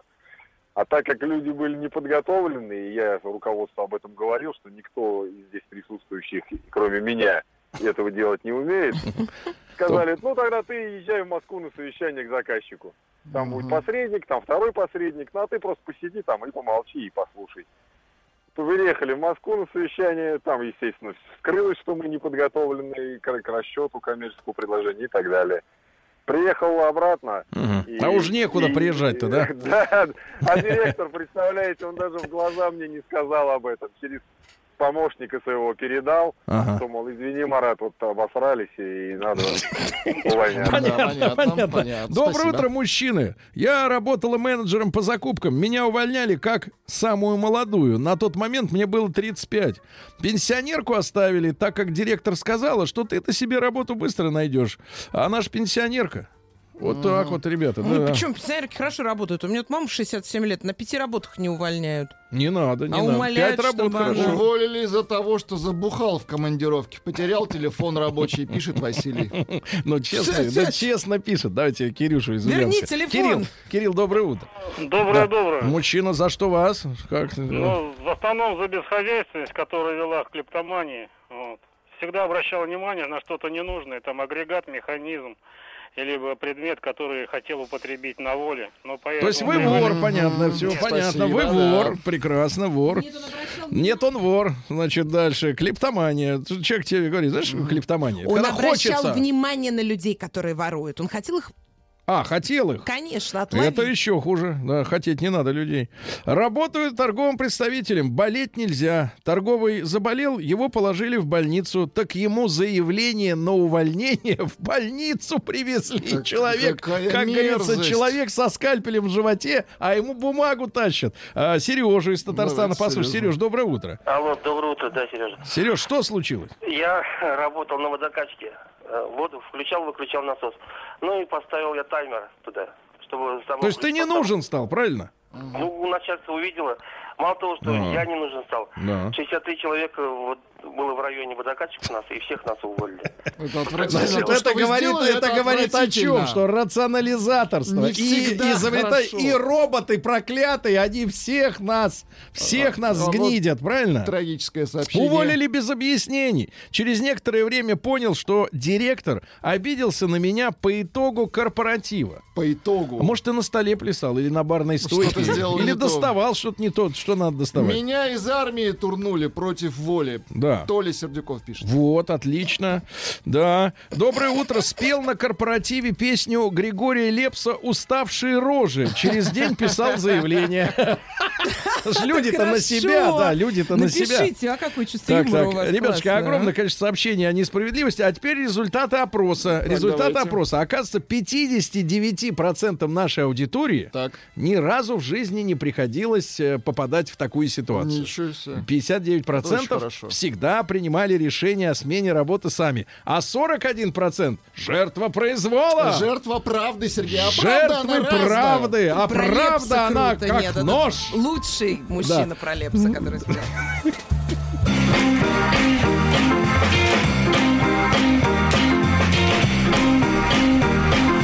Сергей Стилавин и его друзья.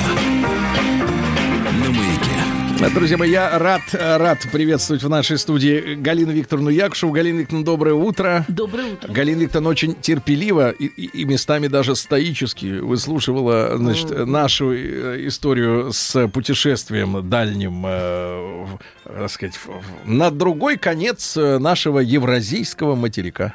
Да. Галина Викторовна, бывали в азиатских странах где-нибудь? Э, К сожалению, только мыслью, Мгм. мечтами, мыслью, Мгм. интересами. О, а, кстати, у вас же есть китайские студенты.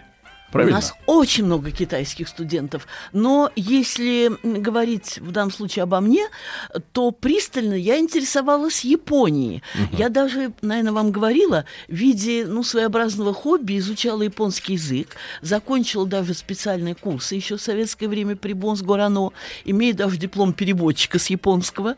Но, э, конечно, за долгие десятилетия, потому что все это было у меня по свежим следам, когда я только-только э, защитила свою кандидатскую диссертацию по немецкой литературе, а мне не давала покоя мысль о том, как много общего и в характере, и в геополитической ситуации, и в исторических судьбах э, у немцев и у японцев. У не немцев? случайно, да-да-да, не случайно ось Берлин-Токио присутствовала и в Первой, и во Второй мировой войне. И действительно, и там, и там мы имеем дело э, с народом, с, э, с народами, э, которые м, испытывали определенные проблемы со своей территорией.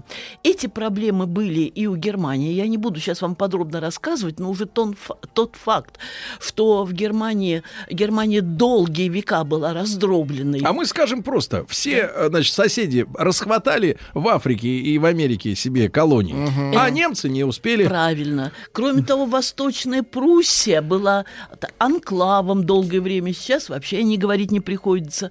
У Японии, я тоже не буду вас погружать э, в исторические проблемы Японии, но э, Проблемы вокруг конфликты, вода. конфликты это, это одно. А второе, э, японо-китайские или китайско-японские, как вам больше нравится, войны. Поэтому меня уже сейчас, когда я много общаюсь с китайскими студентами, эм, э, в данный момент меня уже это не удивляет, но когда э, некоторое количество лет назад я э, близко столкнулась с китайскими студентами и э, обнаружила, что они очень плохо знают, а точнее не знают японскую культуру. Более того, более того, у них как-то становились напряженными лица, вытягивались лица, когда я задавала вопрос э, о таких э, классиках японской литературы, как лауреаты Нобелевской премии, там Кавабата Ясунари или Канзабура Оэ. И э, что особенно тут, э, я бы сказала так, ну, интересно слово не подходит, провоцирует на размышления. Дело в том, что японские иероглифы – это китайские иероглифы. А японский буддизм – это, ну, что значит японский? Это китайский буддизм. Ну, то есть Буддизм- заимствование шло с континента. Э, Вообще буддизм вышел, как мы все знаем, из Индии. Сиддхартха Гаутама, принц индийский, был, э, это реально, это не сын бога, он себя таковым никогда не позиционировал. Это был реальный принц Сиддхартха Да. Гаутама, которому и Герман Хесс, и вообще не буду перечислять э, масса откликов в литературе на его судьбу. Зародился буддизм в Индии, перешел в Китай, а уже от Китая его восприняли японцы.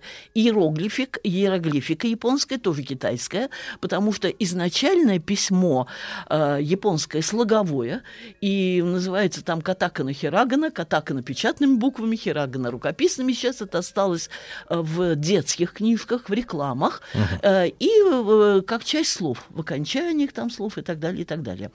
И, э, наконец, э, Конфуций, конфуцианство, кун-цзы. Это нам всем известно, что это китайский и мыслитель, и этик, своего рода Кант Востока. Только наш Кант появился в XVIII веке, а Кант Очень Востока... правильно, наш Кант. Сейчас-то он совсем наш. Да, он совсем наш Абсолютно. Кант, поскольку Целиком. у меня там ближайшие друзья работают в качестве преподавателей в, В университете имени Да, в Калининграде. Я только что на прошлой неделе была. В таком случае, если вы знакомы с Гельмановым Владимиром... Нет, ну там Нет, очень... нет, Ольга, не по этой были- части. Ну там Ну очень... нет, Нам это- вели экскурсию тоже вот э, филологи по Калининграду. Это очень, конечно, интересный город и вообще... Ну, вы потом отделились от экскурсии и вернулись, а люди до сих пор идут, я понимаю. А, Галина Викторовна, а, я вот о чем хотел спросить, да.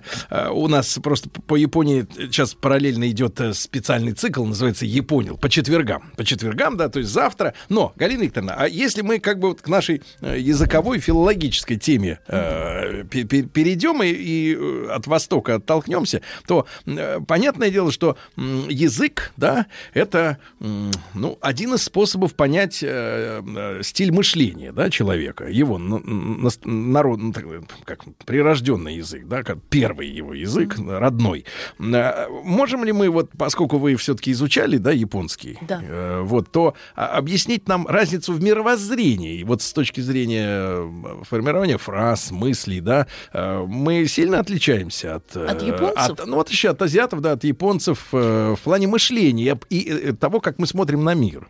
Ну, я должна сказать, что есть некая разница. Хотя я могу повторить в очередной раз слова Ромена Ролана, которые он произнес эм, в начале Первой мировой войны, что дело людей духа наводить мосты между нациями, а не сооружать крепости между ними. Я чаще и с большей охоты нахожу много общего и между Кораном и Ветхим и Новым Заветом, но это общее Нет, лежит на поверхности. нет, нет, нет. Мышление, я Мгм. поняла, я поняла ваш вопрос.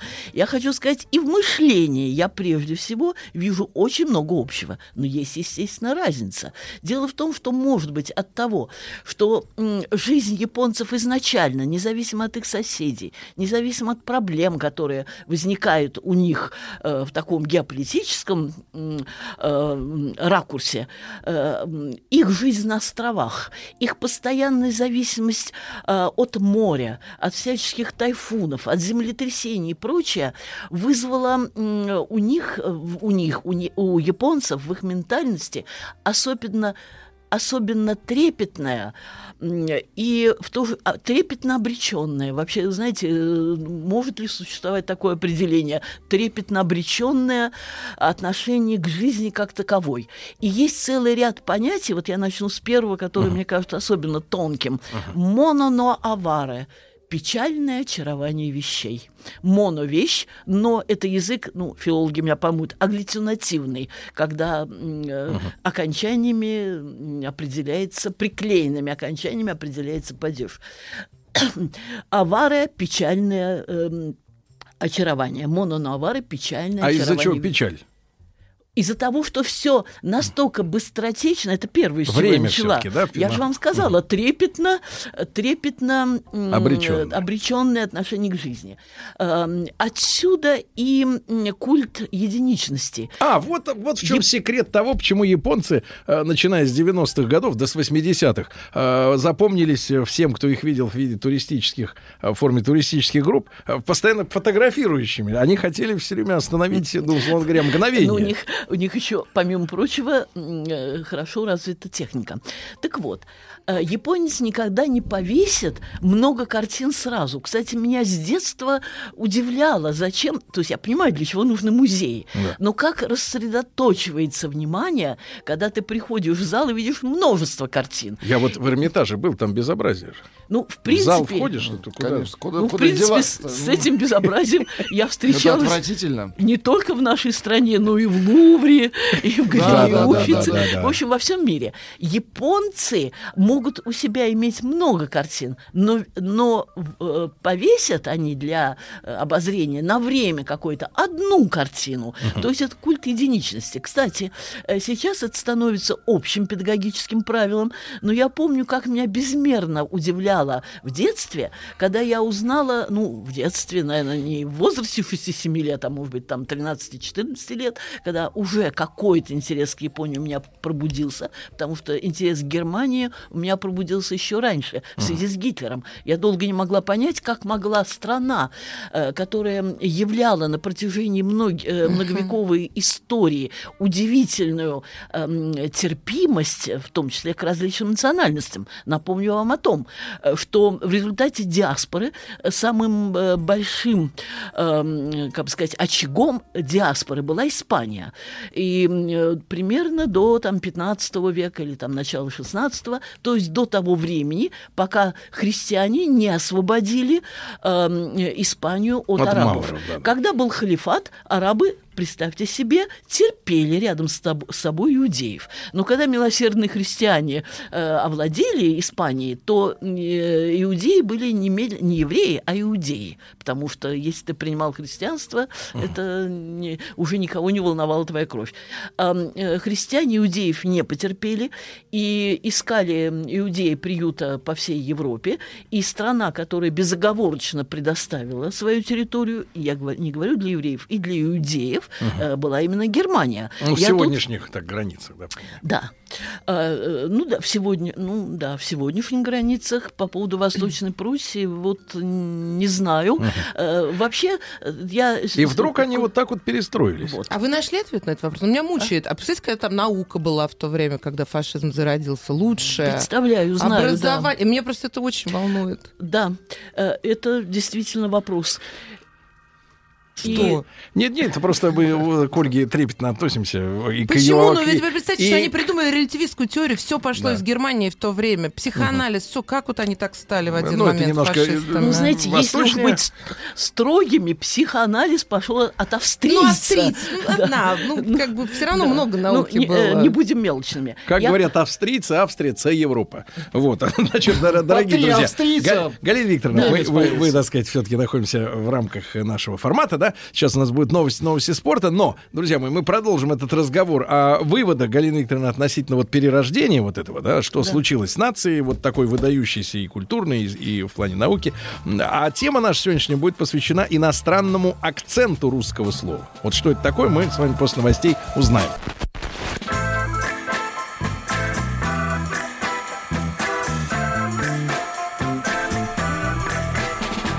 Сергей Стилавин друзья. На маяке. Друзья мои, а, в, нашей, э, в наших э, регулярных встречах э, с Галиной Викторовной Якушевой, доктором филологических наук, профессором Государственного института русского языка имени Пушкина, профессором Высшего театрального училища имени Щепкина, находится место и житейским обсуждением, потому что Галина Викторовна человек умудренный опытом, а мы привыкли к, к старшим людям относиться с уважением и интересоваться их позицией, потому что она хотя бы интереснее нашей собственной, потому что она м, в- больше выдержана во времени. Я призываю всех э, так относиться, к, в общем-то, к собеседникам. На равных, когда в одной гоп-компании, тогда можно, конечно, как Конечно. угодно затыкать собеседника. А, а вот старшего человека надо послушать и сделать какие-то выводы. Ну Вот. А, Галина Викторовна, так вот мы не договорили, да? Вот э, прекрасная страна, да, э, подарившая столько мыслителей и поэтов, на которых многие равнялись и равняются, и музыканты, и, э, и военачальники талантливые, да, спортсмены. и наука, э, и даже Эйнштейн оттуда. Правда, сейчас все больше раздаются голоса о том, что его теория вероятности относительная, она э, является фуфлом, говоря по-русски, и, Вы и, и всю говорите? науку нашу заставила на, на целое столетие замереть, э, будучи э, как бы очарованной вот этой теорией недоказуемой. Да, но это мелочи. Да, она двинула всю науку, эту теорию. Никуда не двинула она науку. Значит, э, да, Галина Викторовна, не обращайте внимания, это Ольга, она здесь, так сказать, Отлично. вот, э, у нее был муж, один из ее мужей был ученым, я понимаю. Значит, Галина Викторовна, но почему, что же случилось с германской нацией? Вот почему вот при таком эм, богатстве интеллектуальном, да, народа, ну не народа, а нации именно, да, вот такое, такая перемена к 39 году, ну к 33-му случилась. Э, Во-первых, далеко не весь народ пошел за Гитлером в этом плане. Во-вторых, я убеждена, отнюдь не пытаясь выдать свою точку зрения за безусловную истину, я убеждена, что основа здесь была социальная. Напоминаю о том, что Гитлер был вождь национал-социалистской партии. И так сложилось исторически, а почему так сложилось, я сейчас поясню, что большинство банкиров, а скажу сразу, я к банковской деятельности э, точно так же, как к ростовщической, отношусь резко отрицательно. Сама идея вот такого делания де- из денег денег мне кажется очень э, неприятной. Кстати, один из моих племянников эм, давно живет в Америке и там получил образование банкира и все такое. Он меня уверял, что честный банкир больше 3% премии никогда не получает. А поскольку он стажировался у нас в России, он говорит, я не знаю, чем занимаются ваши банки, но не тем, что они становятся э, своего рода кровен... э, распределяют деньги как по кровеносным сосудам э, производства государственного. Итак, поскольку эм, в результате грабительского и непродуманного Версальского мира, которым закончилась Первая мировая война, немцы действительно оказались в очень сложной ситуации. Это был непродуманный договор, который фактически был уже чреват будущей войной. Немцы должны были платить огромные репарации странам-победителям. Их Рурский бассейн почти целиком пос- э, продукция русского, не продукция, а э, сырье- ну не сырье, Ну, уголь, э, да. то, что добывало Ну, полезные да. ископаемые русского бассейна, почти целиком поступали во Францию и так далее, и так далее. Где-то в 30-е годы начались повальные самоубийства, голод. И на этом фоне, конечно, отношение к банкирам было такое, которое, наверное, я бы испытывала в это же самое время. И действительно, тут еще феномен массовой психологии, э, феномен, ну, может быть, э, не очень эм, высокого уровня образования масс, которых, вот если бы это шла речь о России, я бы сказала, охотноря... охотнорядцы. Я заметила, что... То есть я заметила, опя- опять это мое личное наблюдение, что духовно здоровая, как говорится, почва и интеллигенция, но между ними вот то, что в советское вре- время называли мелкой буржуазией, лавочники, но это самая опасная среда, которые думают, что они уже все знают, что они интеллигенты образованы. Именно их, наверное, называл Солженицын образованцами. То есть они уверены в себе, у них нет той самокритики, той, э, того внутреннего самоограничения, которое есть, как говорится, у простых людей. И нет того уровня образования, который есть у интеллигентных людей. Так вот, на, на эти массы действительно воздействовали призывы эм, э, гра- «Хрустальная ночь», вот когда грабили, ну, простите, желтые жилеты, вот сейчас в- во Франции Франции. делают примерно то же самое. Но я должна пояснить, почему действительно так сложилось, что в разных странах эм, э, банкиры в основном евреи. Поясняю. Дело в том, что там, где евреи, иудеи не меняли своей вероисповедали- вероисповедальной ориентации, а это в еврейской среде, таких называли выкрестами, и они ну, польз- ну, не пользовались презрением, так не говорят, они вызвали презрение, как люди, которые в трудный момент отрекаются от своих корней. Так вот, им не продавали землю, поэтому они не могли ничего не строить, не возделывать и прочее, и прочее. Конечно, они могли становиться крупными учеными. Дизраэли, знаменитый эм, государственный деятель э, Англии. Пожалуйста.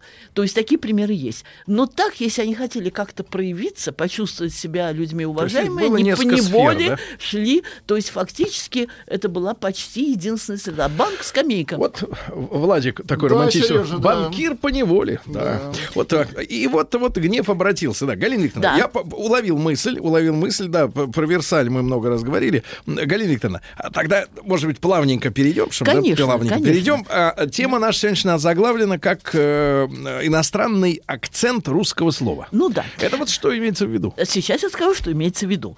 Э, Начну я с ультрасовременного определения слова, художественного слова, как самого точного, вы сейчас удивитесь, в эпоху цифровиз- цифровизации, но я сошлюсь на бесспорные авторитеты. Начну я с того, что именно художественного слова в нашу эпоху, эпоху постмодернизма, конец 20-го, начало 21 века, признается самым эффективным, полным и универсальным способом познания действительности, бытия человека в мире и так далее. Как воскликнете вы? А вот так отвечу я. И не буду ссылаться на Гераклита, который когда-то в далекие времена спорил с Пифагором и говорил о том, что число э, дает очень узкое представление о предмете, а только слово там все целиком объемлет, оно включает в себя и противоречия, и оттенки, и прочее, прочее. Я ссылаюсь на авторитеты. Это сравнительно недавно, в 1986 году, э, скончавшийся Хорхе Луис Борхес, э, один из э, крупнейших э, мыслителей, писателей, культурологов и по своей основной профессии библиотекарь э, латиноамериканский, и, наконец, Умберто Эко, который скончался, можно сказать, на днях, в 2016 году, совсем недавно. И оба они, один продолжал другого, то есть, естественно, Эко продолжал Борхеса, даже в своем знаменитом романе «Имя Розы» он ввел одного сумрачного библиотекаря, ценителя художественного слова, которого он назвал Хорхе, и всем понятно, кто имелся в виду, они уверяют, что именно художественное слово, и я с ними соглашаюсь стопроцентно, потому что цифра суха, мертва, безлика и роботизирована, технизирована, и никогда нам не даст представления о человеке во всем богатстве его нюансов, оттенков и прочего, и прочего, э, какое дает слово. И в этой связи я обращаю внимание на то, как русское слово э, не только в аспекте языка, как средство общения, средство коммуникации и так далее, а русское слово как способ познания действительности, художественное слово, способ познания действительности, как оно проникало на, э, я на Запад, ну, вообще и на Восток тоже, но началось все с Запада, и как оно там оценивалось и так далее, и так далее. И я хочу сказать сразу, что русское слово не сразу проникло на Запад в качестве, в качестве э, равноценного э, брата, коллеги слова западного. То есть первые переводы э, э, с русского языка для того, чтобы, причем переводы, я буду говорить только о том, что не было стимулировано или спровоцировано э, нашей стороной. То, что происходило в связи с, инте- с заинтересованностью самих западноевропейцев. Эм, Первое, что мы, э, там, что мы должны отметить, это переводы в XVIII веке сатир Антиоха Кантемира, но, но, почему я это говорю, э, упоминаю об этом скороговоркой, это было, это было скорее была скорее фиксация того, что и Россия, которая еще совсем недавно, благодаря там э, всяким запискам Малярия, да, Малярия, там э, э, Сигизмунда Герберштейна, казалось так, э, ну, если не дико, не варварской, то что-то в этом духе. То есть она, ну, не отста, ну, я не знаю, но в какой-то мере, ну, страной, я не буду говорить такое резкое слово отсталой, страной, не находящейся в авангарде прогресса. Так вот, совсем недавно было так, а вот в XVIII веке переводы из Кантемира, они дают понять, что эм, э, идеи эпохи просвещения, культ разума, спас, э, свобода, ра- равенство, братство и прочее, прочее, ну, свобода, равенство, братство чуть-чуть попозже, это уже э, э, Великая Французская революция, но еще до нее Вольтер, Дидро, Руссо с культом разума, и с культом естественного человека и естественного права каждого на счастье и так далее, и так далее. Вот, дескать, это и есть и в. России. Еще позже появляется уже интерес к русской истории такого мирового характера. Георг Форстер, один из моих, наряду с Жанной Дарк, э, героев, э, э, ну, я не знаю, как мировой цивилизации, Георг Форстер, э, э, сын известного ученого-натуралиста, который вместе со своим отцом совершал кругосветное путешествие, э, который очень много оставил записок и наблюдений о так называемых диких народов и всячески уверял в том, что народов, народов диких в таком в грубом понимании этого слова нет, что есть народы, стоящие на разных ступенях цивилизации, но и законы, уважение должны существовать и по отношению к ним. Он в своих кругосветных путешествиях побывал в Петербурге, изучил русский язык и перевел на сначала на английский, он владел рядом языков, а потом и на свой родной немецкий, знал он что-то порядка 5-6 языков, а, э, перевел краткий российский летописец Ломоносова. Ну, о Георгии Форстере можно еще много рассказывать, скажу только одно. Когда произошла во Франции вот та самая Великая Французская революция, и когда цивилизованный мир, о да, ужаснулся, потому что были кровь, насилие, э, головы ни, ни в чем не виноватым фрейлинам отрубались гильотины и так далее, и так далее, вся Германия выступила против Наполеона. Но, но в Германии образовалась маленькая, территориально, Майнская республика. Она просуществовала несколько месяцев, которая присоединилась с лозунгами свобода, равенства, братства к французскому конвенту. И тоже и возглавлял головы Георг... рубили. Ну, Но там они меньше. ничего не успели, они только присоединились. Только налаживали. было- О, слушайте. Только так, настраивали. да, Точили. Да.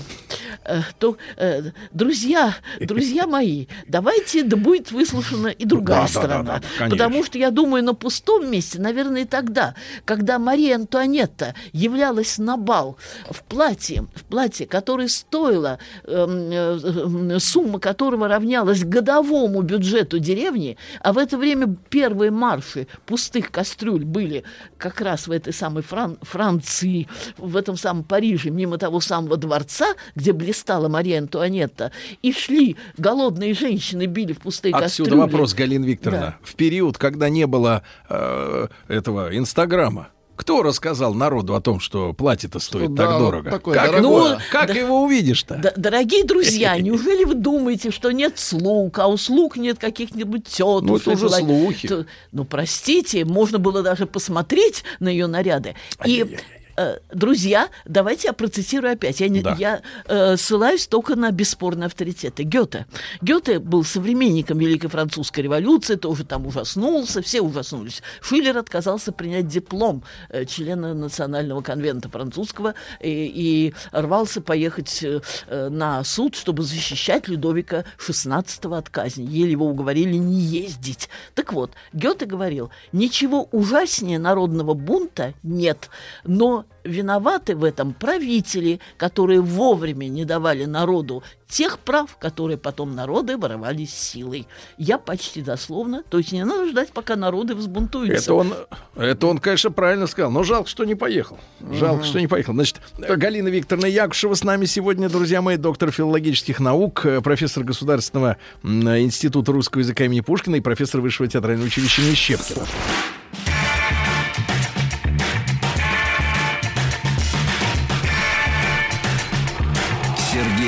Стилавин и его друзья. Дорогие товарищи, Галина Викторовна Якушева, доктор филологических наук. Сегодня мы говорим о, об иностранном акценте русского слова. Имеется в виду, вот как наша мысль, облеченная в художественную литературу, пошла туда, через Да. границу. Да? Да, Мягкая сила. да. Мягкая сила... э, Звучит э, твердо. Да, вот я хотела сказать мягкое, мягкое, но при этом а, оказывающее весьма мощное и прочное влияние. А, прошли годы и десятилетия.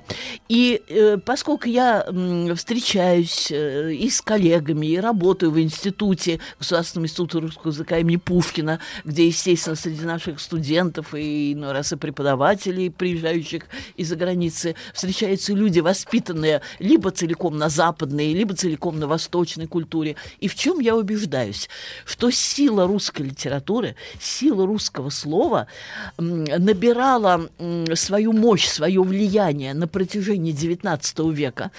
Э, Конечно, тут целый ряд имен, которые мы должны с уважением вспомнить. Например, Ксавье Мармье. Ну, вообще такие, конечно, с, э, с одного упоминания такие э, имена, с одного воспоминания о них, эти имена не запоминаются. Я просто хочу сказать, что есть целый ряд людей, может быть, для нас и широко неизвестных, но, в принципе, мы должны о них больше писать, вспоминать и говорить. Такие люди, как Фрид, вот Ксавье Мармье, А можем им, например, француз. присвоить звание какое-нибудь? Вот я сейчас думаю о том, что пока еще нет какой-то книги, которая была бы целиком этому посвящена. Или Фридрих Боденштедт, который не только первым перевел всего Лермонтова, правда, говорят, не очень хорошо, мне так все-таки, хотя я по-немецки читаю, мне трудно оценить оценить вполне качество перевода.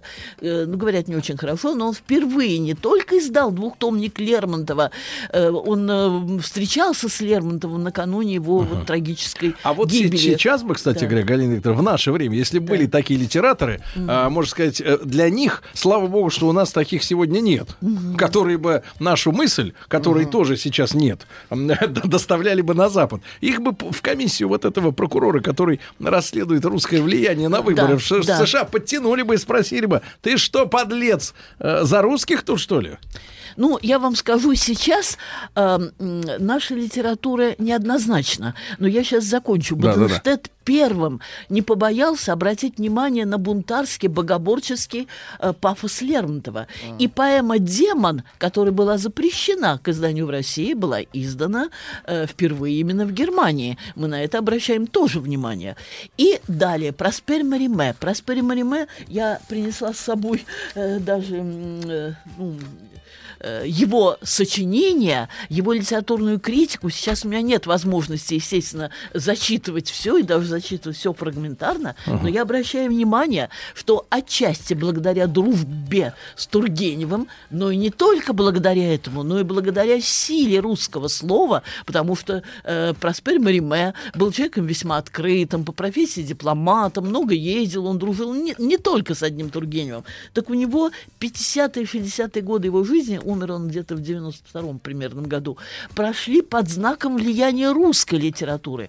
Он переводил и Тургенева, э, и Лермонтова, и Пушкина, и Гоголя, написал прекрасные статьи э, о э, э, многих русских писателей, Правда, правда, э, считается так, что он недооценил Гоголя, счел его только сатириком, счел его только юмористом, Он и а не смешно. философом. Ну, Вы выглядит, ну да, да, Гоголь, Гоголь. Да-да-да, Ну Гоголь. да, я поняла, о чем вы говорите, да, да.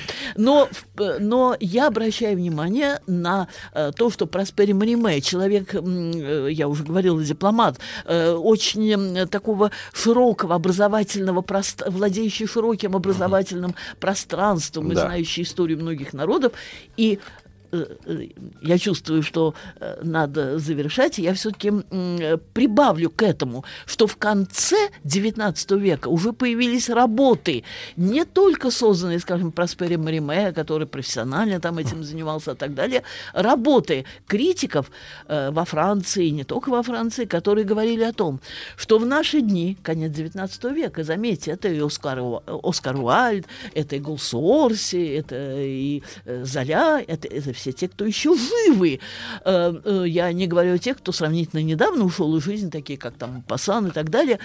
И возник, э, появляется на Западе, без всякой нашей провокации, работы, где говорится о том, что в наше время, когда переживает кризис, исчерпанность и духовная, и эстетическая нашей литературы. Но мы все понимаем, кризис 19 век, кризис традиционной культуры, там и Ницше э, со своей смертью Бога, там и Зигмунд Фрейд со своим культом подсознания, э, бессознательного и так далее, и так далее. Именно русская литература дает нам надежду на то, что у человечества есть духовный резервуар, что у человечества есть еще запас и сострадания, и сердца, и ума. Да. И культ Достоевского, э, Толстого, Чехова, Да. Тургенева тоже. Пару мыслей, Галина Викторовна. Но только вот сейчас, действительно, когда Саша Петров добрался до Гоголя, все-таки образу его вернули человеческий, не сатирический, так сказать, Ага. какой-то оттенок, да, но это я шучу. А вообще, на самом деле, нашим писателям действительно нужно позадум- задуматься не о том, чтобы э, заключать выгодные контракты с издательствами и рубить бабки, вот, а о том, чтобы действительно стать, стать э, провозвестниками русской мысли. Но для этого надо ее как-то вот в себе вырасти, русскую мысль-то. Ну, я, А ее нету мысли. Вот, по я нулям пока. из да. числа современных писателей не могу не выделить сравнительно недавно ушедшего от нас Владимира Маканина. У него есть потрясающий роман «Асан» о русско-чеченской войне. Обратите внимание. Галина Викторовна Якушева, доктор филологических наук. С нами сегодня была Галина Викторовна. Огромное спасибо.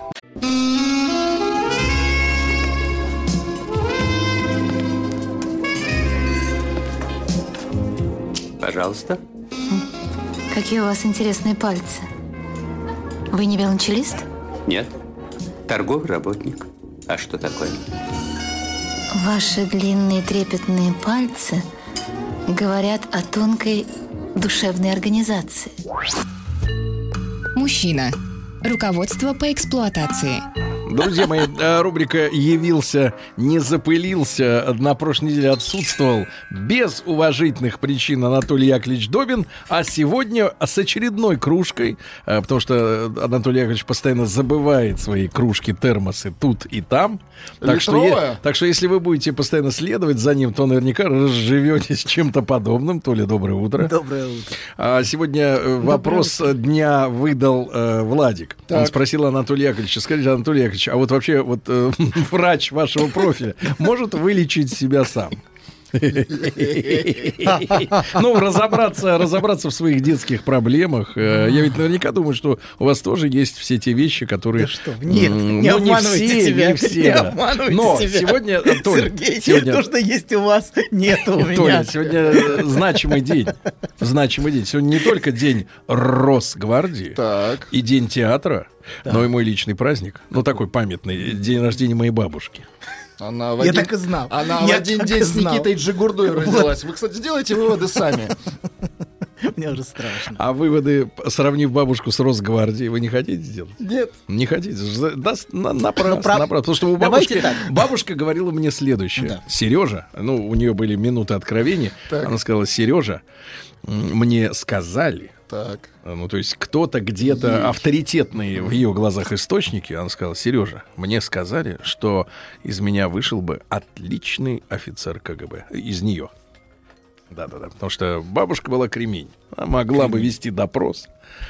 Если На надо. равных. Да, не то, что на равных, а с, домина- с доминацией, раз- естественно. расширять это Раздвигать надо. Фантазии. Сейчас раздвигать не нужно. Раздвигать не надо. Фантазия. Другие раздвинут. Мужчина. Руководство по эксплуатации. Удивительно, что примолкла Дори. Вот она э, в прошлом часе рассказала нашей э, Галине Викторовне, что ее, э, вот представьте себе, вот по человеку ведь иногда можно по пастве его выяснить, что за человек сам по себе, да. Вот, и Ольга говорит, вот мои подписчицы думают, что Галина Викторовна блондинка. Женщине за 70 сказать, что блондинка, да, вот так вот, вот как Они вот. ее любят, я сказала. Они мне пишут, что они ее все время ждут на маяке. Это Им хамство. казалось, что она по голосу обворожительному. Да. Блондинка, кажется, такой голос. Вот меня очень Я, например, мучает... больше на брюнетку Анатолий Яковлевич, похожа. я вот, э, может быть, вы когда-нибудь доберетесь до темы...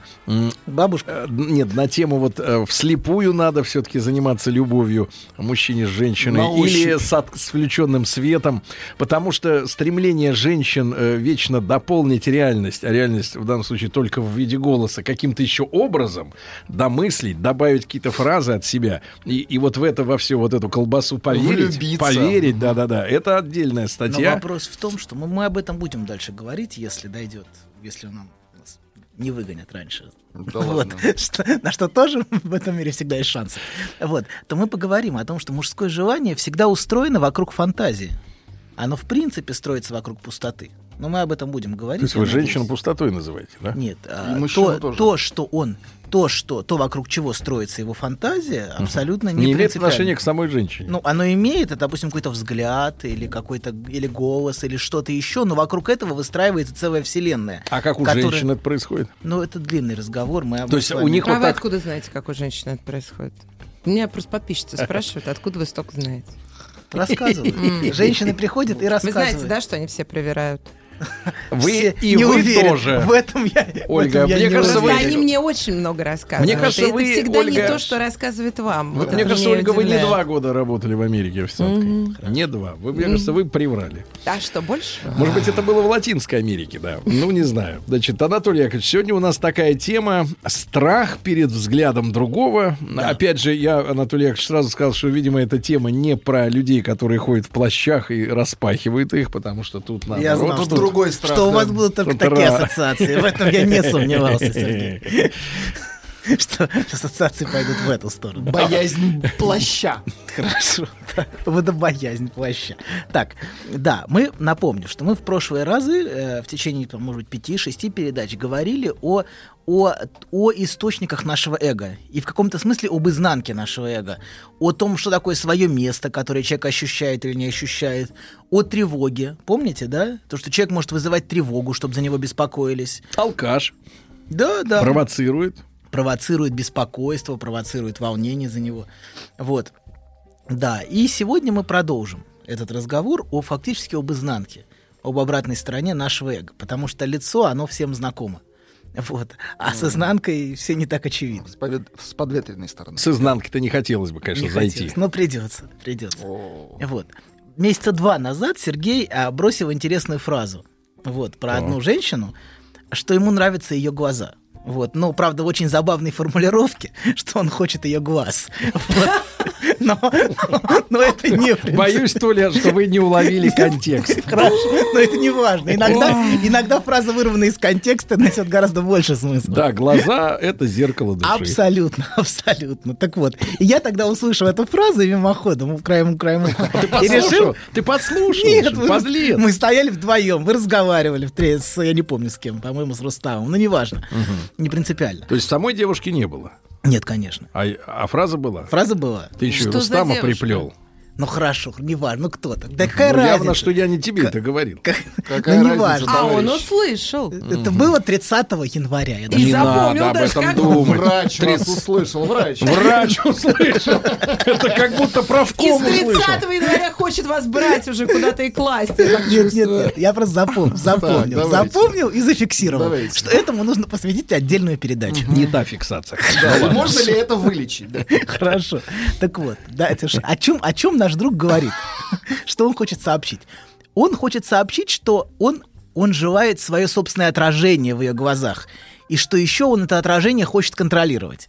Это как это вы так подумали? Ну вот так, такие у меня были ассоциации в тот момент, когда я это услышал. Господи, человек всего лишь сказал, мне женщина нравится, а у доктора Нет, уже он сказал, я хочу что? ее глаз. Он сказал, я хочу ее глаз. Ну, Нет, погодите, э, погодите. А вам что, уже вы- диагноз за Вы это. что, Ну, подожди. доктор, вы что, подождите. перверт, что ли? Подождите, мы, мы это, не- ничего, ничего драматичного в этом. А, не не- переживайте. Это наоборот, наоборот, это вас только красит.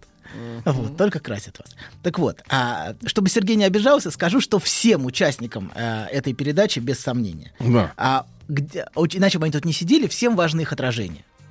Вот. И, а, э, и все, все в той или иной степени пытаются это отражение найти. Кто-то ищет его в смартфоне в процессе передачи непрерывно. Я вас снимаю и Не, выкладываю в инстаграм. В этом я сомневаюсь. Врешь, у Нет, тебя фронтальная камера вы знаете, включена. сколько женщин мне пишут, кто такой Добин и как он выглядит. Ну да, но почему-то Мгм. оно. У вас есть поклонница в Череповце. Если бы ее видели внешне, вам смотрите, билеты. Череповец Москва обратно и 9 за прием. Всем важно отражение, каждому по-своему. Я не говорю, что это плохо, я говорю, что это нормально. Вот. Так вот, мы говорили, напомню, что ребенок находит себя в глазах матери впервые. Вот. И сталкивается с собой, я просто повторяю то, о чем мы уже много раз говорили. Что источник его эго, его любования с собой, а, в первую очередь, это то отражение, в которое он находит в этом взгляде, в которое он смотрится и любуется собой. Вот. Если вы хотите... То есть ребенок думает, что это зеркало. Да. Столкнулся с собой в душе. Да, вот вы, а это Сергей... нифига не зеркало. Подо- Это человек. Но для начала это зеркало, понимаете, которым Мгм. любуются. И важно, что вам, вам это зеркало очень важно, Сергей. Мгм. Вот этот взгляд другого вас очень... как бы, Точно? Точно, абсолютно точно. В этом я не сомневаюсь. В чем? В чем? Точнее Я не сомневаюсь во всем. Но в том, что вам важно отражение вас. А ваше вам типа прекрасное. нет. Конечно, важно. Я и сказал до этого, что важно. Вот, да.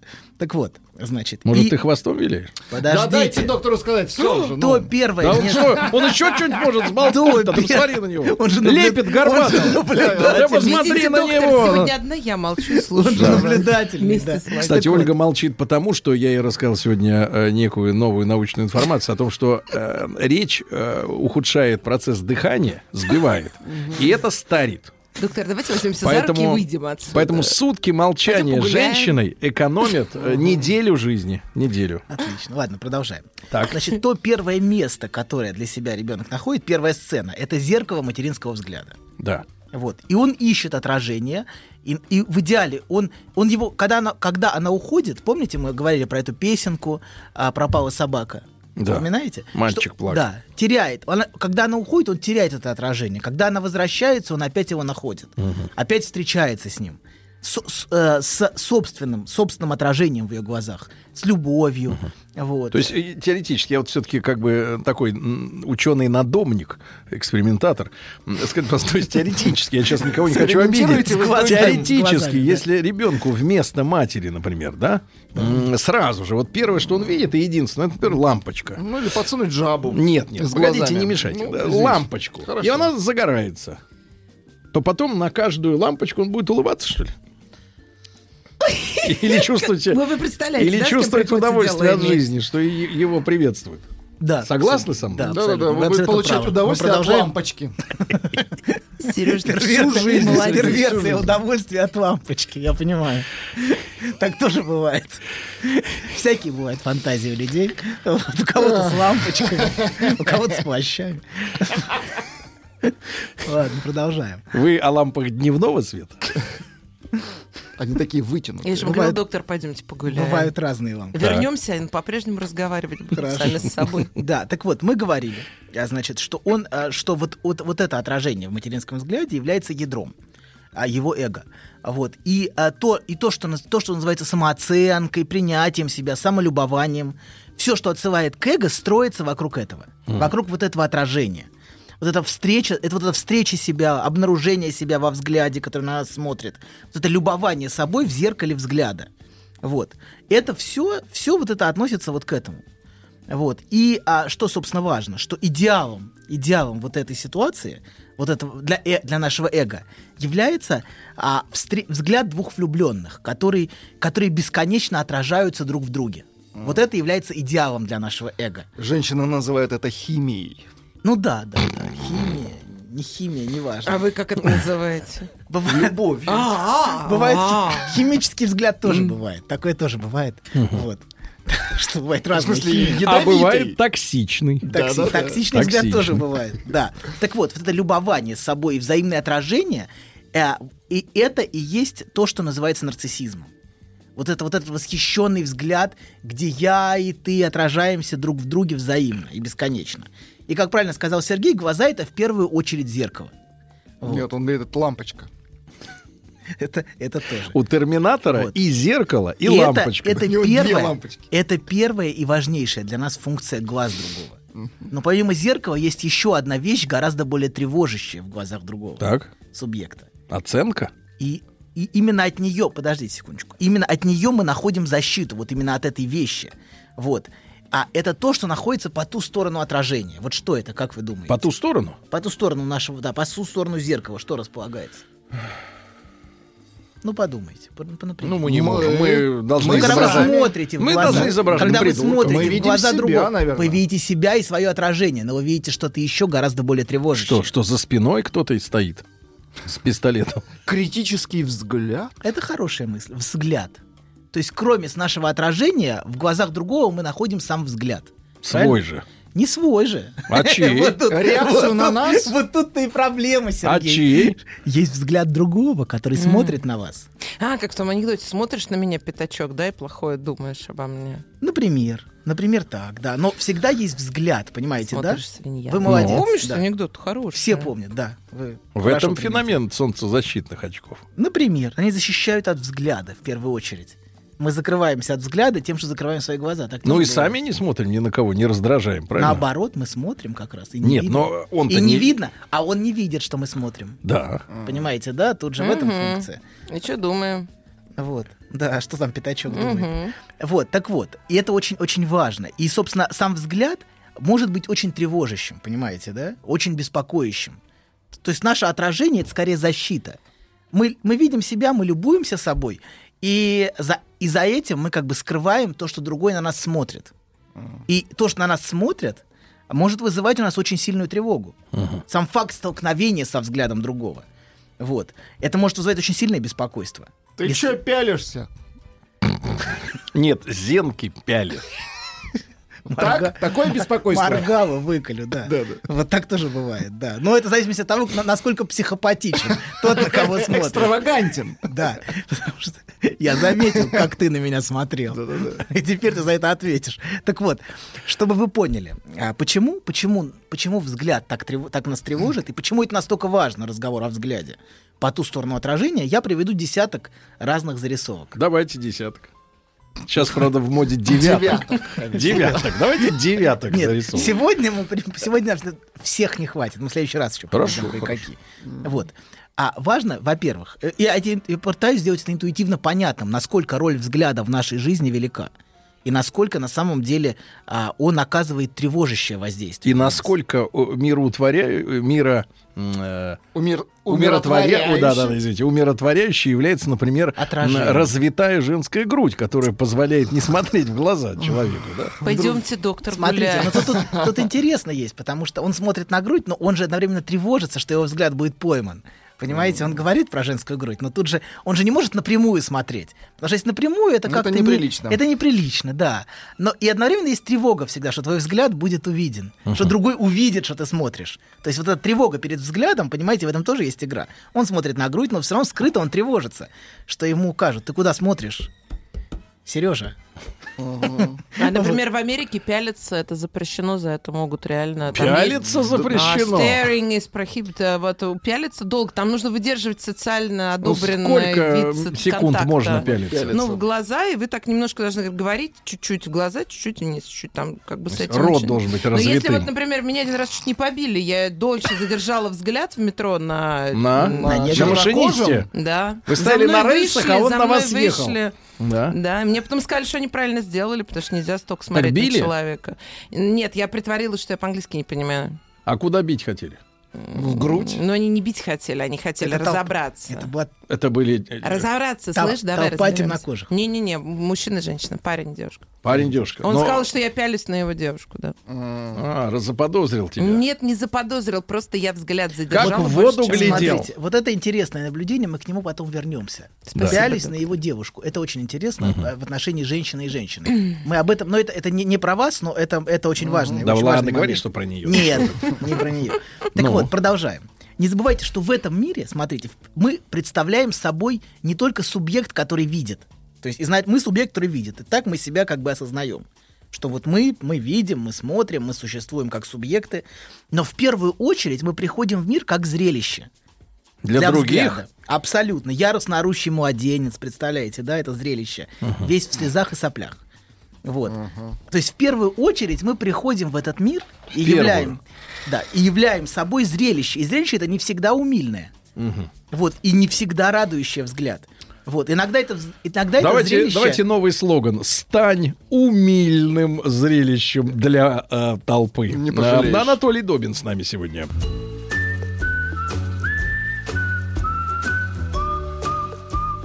Путь к сердцу мужчины лежит через его желудок. Старая мудрая истина. Многие женщины об этом забыли, теперь страдают. Но главное, ни в коем случае нельзя говорить, как что из чего приготовлено. Мужчина. Руководство по эксплуатации. Друзья мои, итак, Анатолий Яковлевич Добин, психолог и межгалактический фантазер. Мы говорим о страхе перед взглядом а, другого. И, да, доктор... автостопом по галактике Минуточку. И доктор продолжает. Да, доктор продолжает. Важная мысль. Да, страх, э, страх. Ну, смотрите, доктор закончил перед новостями свою сентенцию тем, что мы в первую очередь являемся объектами э, для других людей. Взгляда, а не просто объекта. Объектами Для взгляда, взгляда, для да, других людей. другого. Трудно, трудно смириться с тем, э, что ты, являясь для самого себя центром мира, Вселенной. Ну, глупо, да? Галактики, Нет, ну, Сергей. нет, мы- смотри, доктор, у больше. нас тут по четвергам есть э, сейчас популярная очень серия программ «Японил» про Японию. Так. И там рассказывается, что у японцев, например, архаичное сознание, они себя воспринимают как часть всего. Природы, общества. То есть они как бы внутри себя, они растворены во- во- во- в округе. Наше сознание все-таки очень эгоистично, да? И смириться с тем, что на первом месте не наблюдатель, а наблюдаемое. Мы в качестве Очень. зрелища. Да, вот Я это бы- очень как-то... Вы А, говорите- и надо оправдать это, надо быть интересным. Нас пугает быть неинтересным зрелищем, уродливым. Так, расскажите подробнее. Что же вас пугает? Нет. Быть неинтересным, уродливым зрелищем. Сергей, нет, нет, нет. Доктор. Вас это не должно пугать. Вы прекрасное зрелище. Поверьте, Доктор, у вас дурной сейчас зря, очень зря дурной. так пугает. И зря это так расстраивает, А Сергей. доктор ведь хочет дойти до работы сегодня. А иногда раз на лестнице проскользнулся, и все, и вот Если что, уже... вы и- будете знать, кто меня убил. Имейте в виду. Вот и все. Имейте в виду. Что боится человек-то? Или это подсознательный страх? Человек его не Смотрите, формулирует. вот не сейчас, формулирует. сейчас мы перейдем к примерам. Первое, о чем мы сказали, что мы изначально приходим в этот мир как зрелище для взгляда. И иногда это зрелище а, не только вызывает умиление, но и раздражение. Так тоже бывает, потому что, например, орущий младенец э, не всегда... То есть иногда умиление, наоборот, маскирует раздражение. Вот это, знаете, такая чрезмерная искусственная умильность Мгм. некоторых матерей, она очень часто скрывает под собой сильный гнев. Мы часто видим, как за этой умильностью, за Мгм. этим вот таким Дрянь. псевдо... Ну ладно, ладно, спокойно. просто ложь. Ну не ложь, но она от себя защищается в первую очередь. И, но всегда, понимаете, эта злость может скрыто, даже независимо от ее контроля, проскальзывать во взгляде. Понимаете, да, взгляд так устроен, что он выдает наши чувства, наши ощущения, даже если мы хотим а, как бы а, продемонстрировать умильность и любование этим зрелищем. Мгм. Все равно, все равно иногда во взгляде проскальзывают другие вещи и другие эмоции, потому что глаза это зеркало души нашей. Оно показывает что-то другое. В этой иногда. связи надо э, обратить внимание, друзья мои, если вы когда-нибудь а, общались с профессиональными чиновниками, тут чиновника нельзя путать с политиком. Политик, он умеет э, как бы э, сказать, быть артистом, да. А вот если вы а, общаетесь именно с чиновником, который не публичен, ну, который не имеет э, обязанности перед телеком, перед камерой выступать там раз в год или в неделю, то вы обратите внимание, насколько холодный, безупречно такой вот рыбий, рыбий взгляд, да, непрошибаемый. То есть, в принципе, невозможно не только, вот э, Ольга говорит, ее, ее читатели, да, представили, что наши гости предыдущего часа блондинка. Ну, то есть они по голосу что-то воображают. Тут ты ни по голосу, ни по речи, ни по взгляду вообще не понимаешь, что у человека в душе. А проблема в том, что там может вообще ничего не быть. Но это, Зачем? Проблема в том, что вы что-то воображаете ну это просто порода Проблема в том, что наше устройство, что мы всегда проецируем что-то. Но иногда то, что, то, что явно, это и является тем, что скрыто как раз. Может быть, как раз то там, как раз, как раз душа Как раз вполне ничего и нет. открыта. Ну да. Так- Открыто, да. Так тоже вполне бывает. хорошо. Нет, не у всех. Я уверен, что большинство чиновников имеют очень глубокий и богатый внутренний мир. Вот, большинство. Но некоторые, конечно, иногда. Так вот, продолжаем, значит. Мы говорили о том, что в норме взгляд от нас скрыт. Что в норме мы этот взгляд, то, что на нас смотрят, мы, э, не он вытеснен от нас. Иногда мельком может проскальзывать это, понимаете, да, но в целом а, это, это в большинстве случаев вытеснено. В большинстве случаев мы видим скорее собственное отражение в глазах другого. А то, что другой на нас смотрит, например, с раздражением, или мы можем ловить взгляд краем глаза, как как-то вот так Ну, Вот есть выражение «строить глазки», да? Строить глазки — это показывать отражение другому, понимаете? То это тоже это не... Как зайчиком солнечным. Да-да-да, соблазнять образом. Да вот. И, но иногда этот взгляд может выступать на поверхность. И сегодня мы в этих, эти- в этих примерах попробуем это показать. Да-да, при- 10 Вот. примеров доктора Добина. То Десяток. что, то, что мы, подождите, то, что мы являем собой зрелище, Так. вызывающее не только восхищение, можно видеть на, на одном очень распространенном примере. Так. Возьмем страх публичных выступлений. Вот. Это момент, вот публичное выступление, когда человек обнаруживает этот взгляд, Ну, да еще не направленный на него, еще и много взглядов, самым непосредственным образом, во всей его остроте. И у некоторых это вызывает сильную тревогу, когда человек не чувствует себя защищенным собственным отражением, вот, отражением самолюбования, например. Сергей прекрасно может выступать где угодно, когда угодно, в каком угодно виде, вот, но не все обладают, не все так защищены собственным самолюбованием и собственным отражением, как Сергей. Какая. И я могу выступать. и вы, и вы, конечно, И вы тоже конечно, и вы. выступать. Но я людей учу выступать, я же занимаюсь Да, публичным да, выступлением. да. Что мне им сказать, чтобы они не волновались? Чтобы они Дайте стали совет, похожими доктор. на Сергея. Скажите, Но что они не могут быть на нас похожи. больше едят. Так вот, Сладкого Дурной смех был сейчас. так вот, продолжаем. Молчу. Момент. А значит, Он это сейчас еще конфетку возьмет. вас Смотри, плеснул, смотри. вы досмеетесь. Сергей хочет еще больше быть похожим на Сергея. Говорят, закапывать в глаза чай полезно. Конъюнктивита не будет, Ольга. вот, Сергей, дайте продолжим, пожалуйста. Так вот, мы а, и а, вот этот момент, тот момент публичного выступления и тревоги перед этим, это тот момент, когда мы обнаруживаем этот взгляд во всей остроте. Вот. А, и мы ищем защиту от этого взгляда как? Как человек после выступления обычно защищается. А от скажи, взгляда? просто вот маленький момент. А вот, вот с точки зрения вот вас, как специалиста, вот что человека больше тревожит? Например, взгляд там 200 человек на каком-нибудь там собрании, да, ну, производственном там, Или- например, да? Или, например, взгляд нескольких эм, шмайсеров. Кого? Э, Автомат, пулемет. Это оружие. Да, вот что страшнее? Какой-то жаргон Ну, питерский. я вообще не- Да? не... Но смотрите, первое, что приходит в Или голову... десяток полицейских, Раз- которые тебя окружили. Знаете, раз 15 он тонул, да, но э, а перед женщиной раз там он краснел, но ни разу улыбнуться не посмел. Поэтому зависит от человека. Да. В песенке так он тонул, там погибал, что только не было. Но взгляд женщины вызывал у него сильнейшую тревогу. Вот, У он даже- капитана. у капитана. У Капитан. капитана. Поэтому все, все зависит, понимаете, чей это взгляд. Вот, и кто смотрит. А для кого-то, для кого-то не так. Вот, но продолжаем. Значит, мы ищем защиту каким образом после публичного выступления? Как мы защищаемся от взгляда? Как? Ну, мы можем спрашивать, ну что, хорошо я выступил? Все хорошо прошло? Какой дурацкий Точно вопрос. Вам хорошо? понравилось в нашем ресторане? Вам все понравилось? нет, Знаешь, вот нет, так вот. не так. Вам все понравилось. Нет, нет, не так. Нет, это вопрос, э, в- чаевые оставишь? Нет? Перефразирую. Да, да. Да просто люди спрашивают из вежливости, что Нет, это идиотский западный метод вот этот вот. Вам все понравилось. Я... Да, потому что на Западе люди могут сказать не все. Это нормально. А то, мы не воспитаны хорошо. сказать, то это мы ваша проблема. Так и нечего к нам лезть То со есть своими ответ, западными ответ будет, конечно, в вашем ресторане был отвратительно У на нас Западе. э, за не все можно и по лицу получить. Да хамло у вас там на Западе. Хамло. Ладно, Вот, Тихо. вот так. вот. Сергей, уймитесь. М, Мне не понравилось. это сегодня вы. Тихо! Денег не дам. Папаша, уймитесь и Так. продолжаем. Значит, а, мы говорим о том, что человек может защищаться от этого взгляда, от, а, от этой тревоги, тем, что он постоянно спрашивает. Ну что, хорошо я выступил, я был молодцом, я прекрасно выглядел.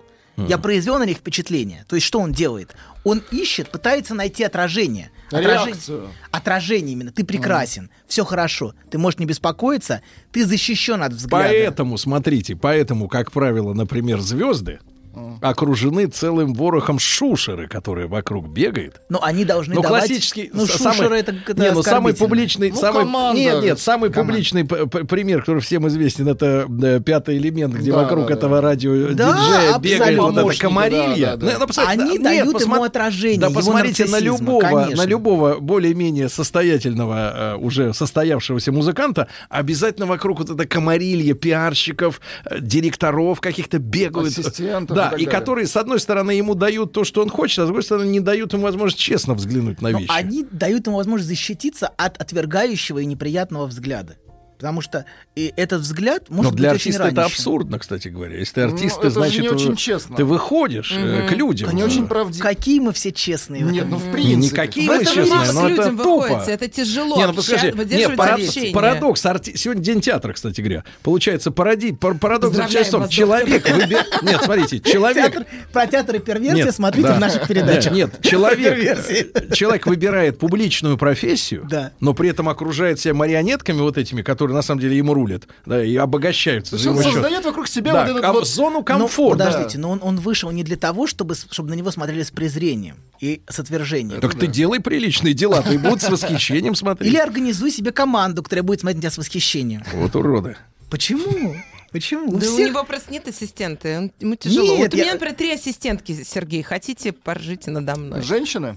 Да. Нет, не Ну, надо. я ищу мужчин, но они не могу найти. Мгм. Я же вам предлагаю всем. Хотите ко мне ассистента? Мы же не... Конечно, хотим. Я доктора бы взяла. Единственная мечта в моей жизни, Ольга. Я не могу себе позволить пока. Это слишком для меня. Слишком для меня А может быть, я бы вам больше платила, чем Уверен, ваши вот это вот, уверен, где вы там. конечно, конечно, Давайте, сомнений. доктор. Она бизнес-классом летает, между Хорошо. прочим, за свои деньги. Хорошо. Я бизнес-классом не летаю. И туда, и обратно. Продолжим, Сергей. Да. Значит, вот эта защита, ты прекрасен, понимаете, это отражение, которое защищает от, беджа- от безжалостного взгляда и от стыда. Поэтому человек, мы, мы говорим, напомню, мы говорим про страх публичных выступлений. Когда человек появляется, он предъявляет себя взгляду. И одновременно этот взгляд его пугает, поэтому он тут же ищет отражение.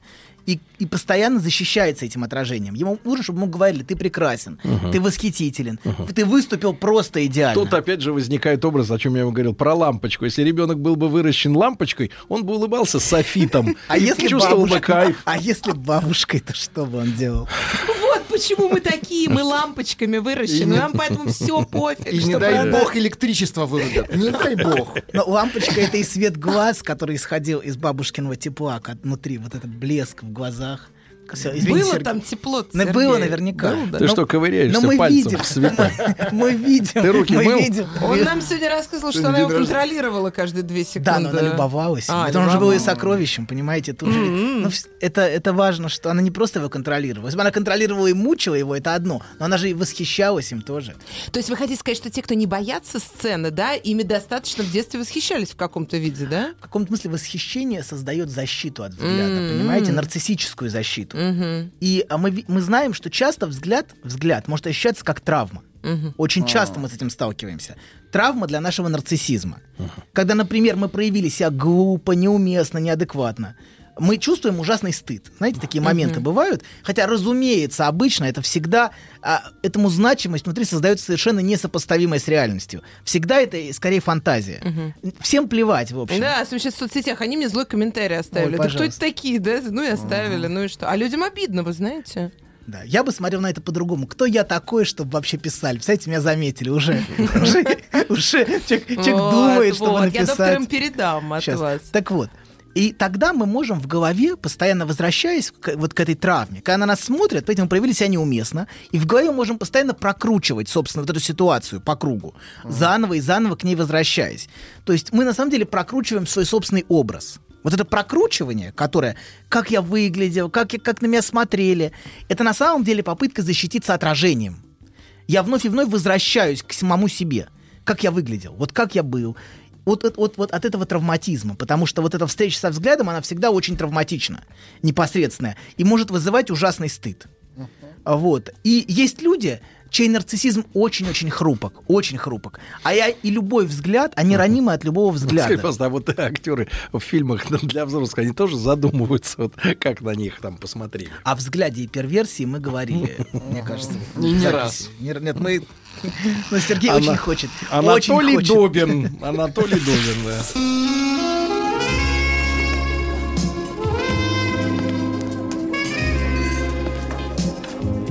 Пожалуйста. Какие у вас интересные пальцы. Вы не велончелист? Нет. Торговый работник. А что такое? Ваши длинные трепетные пальцы говорят о тонкой душевной организации. Мужчина. Руководство по эксплуатации. Анатолий Яковлевич сегодня говорит о страхе перед чужим взглядом, и вот одна из его, э, одна из его девятка э, иллюстраций это Первое. выступление на публике. Да. И страх, который ну, знаком многим. Знаком многим. И встречи со взглядом, и о том, что встреча со взглядом может быть травмой. И может быть Так это очень- опять же уходит в детство, вот эти страхи. Мы не, пока не будем обращаться к детству. Не торопитесь. Вы все хотите в детство. Жаль. Там бабушка. Там бабушка. А, вы хотите вернуться? Я понимаю. Так вот, значит, есть люди, чей нарциссизм очень раним, а есть и, а есть и, и ч- для кого любой взгляд это сразу ощущение глубокого и проникающего стыда. Есть люди, для которых вот кто на них смотрит, сразу Мгм. такие тонкокожие нарциссы. Вот. А есть наоборот, которые защищены от самого обесценивающего, от самого такого злого взгляда своим самолюбованием. Вот, такие люди есть, чье нарциссическое отражение Да вот вам пишут, Анатолий... пальцем, да, Не, не? Анатолий, вам пишет вот человек. Анатолий сегодня чувствует себя неуверенно, пытается защищаться бабушкой Сережи. Вы моей бабушкой защищаете. Смотрите, у вас конкуренты психоанализ появились, хорошо. да? Поддели доктора. Прям ранили самую, прям вообще в Двумя пальцами так вот. Раз. Какой образ, Сергей. И пошел на толстоко- толстокожие нарциссы, вроде нашего друга, их ничем не проберешь. Их ничем не проберешь. Ничем. Никакого стыда. Вообще никак. И хоть с гуси вода. Так вот, значит, это вот второй, это первый пример. То, как взгляд может травмировать. Второй пример. Э, Возьмем еще одно проявление. Это типично мужской страх. Такой Так. страх разоблачения самозванства. Второй пример. Сейчас, сейчас, сейчас мы. Говорят, в одну воронку два снаряда не падают. Иногда Сейчас падают, упадет. Так. Так вот, все мужчины, конечно, по своей сути самозванцы. Так, самозванцы Мы посвятим этому отдельную передачу, да. Да. На сам- и на самом деле, так или иначе, всех мужчин скрытым образом сопровождает страх разоблачения, их самозванства. Только аферистов не сопровождает. Они к этому готовы. А да? самозванцы дважды самозванцы. Так вот, страх разоблачения — это в первую очередь разоблачающий взгляд, понимаете, да? Который, который хоть и непрерывно вытесняется, но все равно проскальзывает для любого мужчины. Так. то тут, то там, все равно это, все равно это тревожит. Это взгляд, перед которым мужчина постоянно демонстрирует свои успехи. И он очень, как, как, как, как- как- огня, боится провалов любой мужчина. Вот. Боясь оказаться несоответствующим. Вот, например, мужское бессилие а, для мужчины это большая травма. Потому что внутренне это гораздо большая травма, чем для женщины. Вот. Для него это разоблачение его самозванства. Вот. И, конечно, это ог- огромное чувство стыда. По сути, стыд вот в глубине это то чувство, а, которое испытывают мужчины за несоответствие, скажем так, этикетки и содержания. Вот. А, этикетка есть этикетка, есть содержание. А особенно обсессивные мужчины очень переживают по этому поводу, просто страшно переживают. Он, и обсессивный мужчина искренне верит, что за этикеткой должно быть какое-то содержание. Его это правда очень волнует. Хотя бы соевый Что за батон. этикеткой мужчина должно быть какое-то содержание. баллон, да. Истерички тоже очень переживают по этому поводу, но это второй вопрос. Да, вообще вот для обсессивного это большая тревога, что и это превращает его в сущий ад его жизни. Он постоянно сомневается. Ну, сейчас этикеткой стучите Настоящий ли он мужчина? А вот настоящий Но не мужчина, а настоящий мужчина так поступает. Вот я поступил правильно, вот он постоянно, как бы постоянно возвращ- Доказывает, что ли? да, и постоянно доказывает, и Что постоянно, и он верит, что за этикеткой мужчина должно быть какое-то содержание. И, и его это очень мучает. Вот. Проблема в том, что а, ему сложно, сложно осознать, насколько этикетка мужчины является просто этикеткой, за которой нету никакого содержания и никогда не было, А что мы принимаем за этикетку, доктор? означающая мужчину. Зачем вы... Означающая Титана мужчина. мысли. Означающая мужчина. Вот означающая мужчина. Вот у вас в паспорте написано мужской пол. Вот если вы что-то не понимаете, Нет, то У меня тихо. чистый Так вот, паспорт во всех Так вот, мужчина всегда защищается от этого разоблачения, самозванства, хвастаясь, что он и это, и то. Мужчины очень любят хвастаться. И а- они постоянно ожидают похвалы со стороны женщины. Скажи мне, скажи мне, да, да, ты прекрасен. Вот мужчина неявно всегда так или иначе это требует. Это женщину обвиняют в том, что женщина этого требует. Но на самом деле для мужчины это отнюдь не менее важно, чтобы, а, чтобы ему сказали, ты ты лучший, ты самый прекрасный, ты восхитительный. Доктор, а вот тут вскользь вопрос, а э, я так перефразирую, вы скажите, пожалуйста, доктор, а что за вот ваши пациенты э, потенциальные ездят э, в автомобилях с полностью тонированными стеклами, когда и лобовое зак, ну кроме бандитов, естественно, которым просто не нужно быть опознанными. Ну вот есть же определенная роль, вот эти шторки все, да, вот люди люди боятся поймать случайный взгляд в пробке.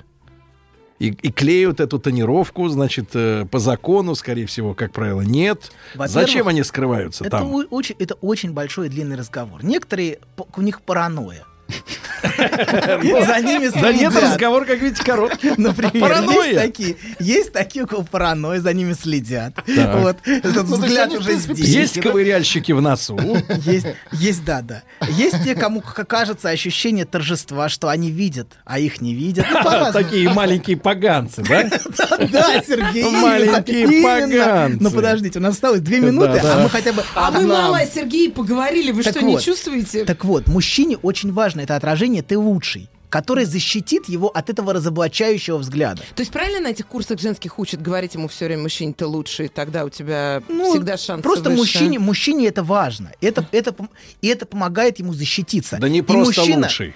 И Вот. мужчина всегда очень боится, что женщина ему скажет, ты меня обманул. На Лучше- самом деле мужчина, мужчина это очень пугает. Женщины не понимают, насколько сильно мужчина очень, мужчина боится вот этого разоблачения. И как они Ты выкруживают. зачем сдаешь сейчас Секундочку. Ты как кто? мужчина выкруживает, чтобы не столкнуться. Не столкнуться с, с этим обвинением. Чтобы не столкнуться, надо на посадку не садиться. Хорошо. Надолго. Мужчина по своей сути существо очень ранимое. Это важно понимать. Ну, И только за мужчина в исключением одного рыжего мужчины. Да, да, да, да. Так вот, что ж? Ольга, и вот на, тему мужчина очень важно. мужчина, обычно хорошо скрывает свою Доктор, ранимость. мы это, мы это продолжим в следующий раз. Я просто Ольге хочу сказать, что было исследование относительно похвалы.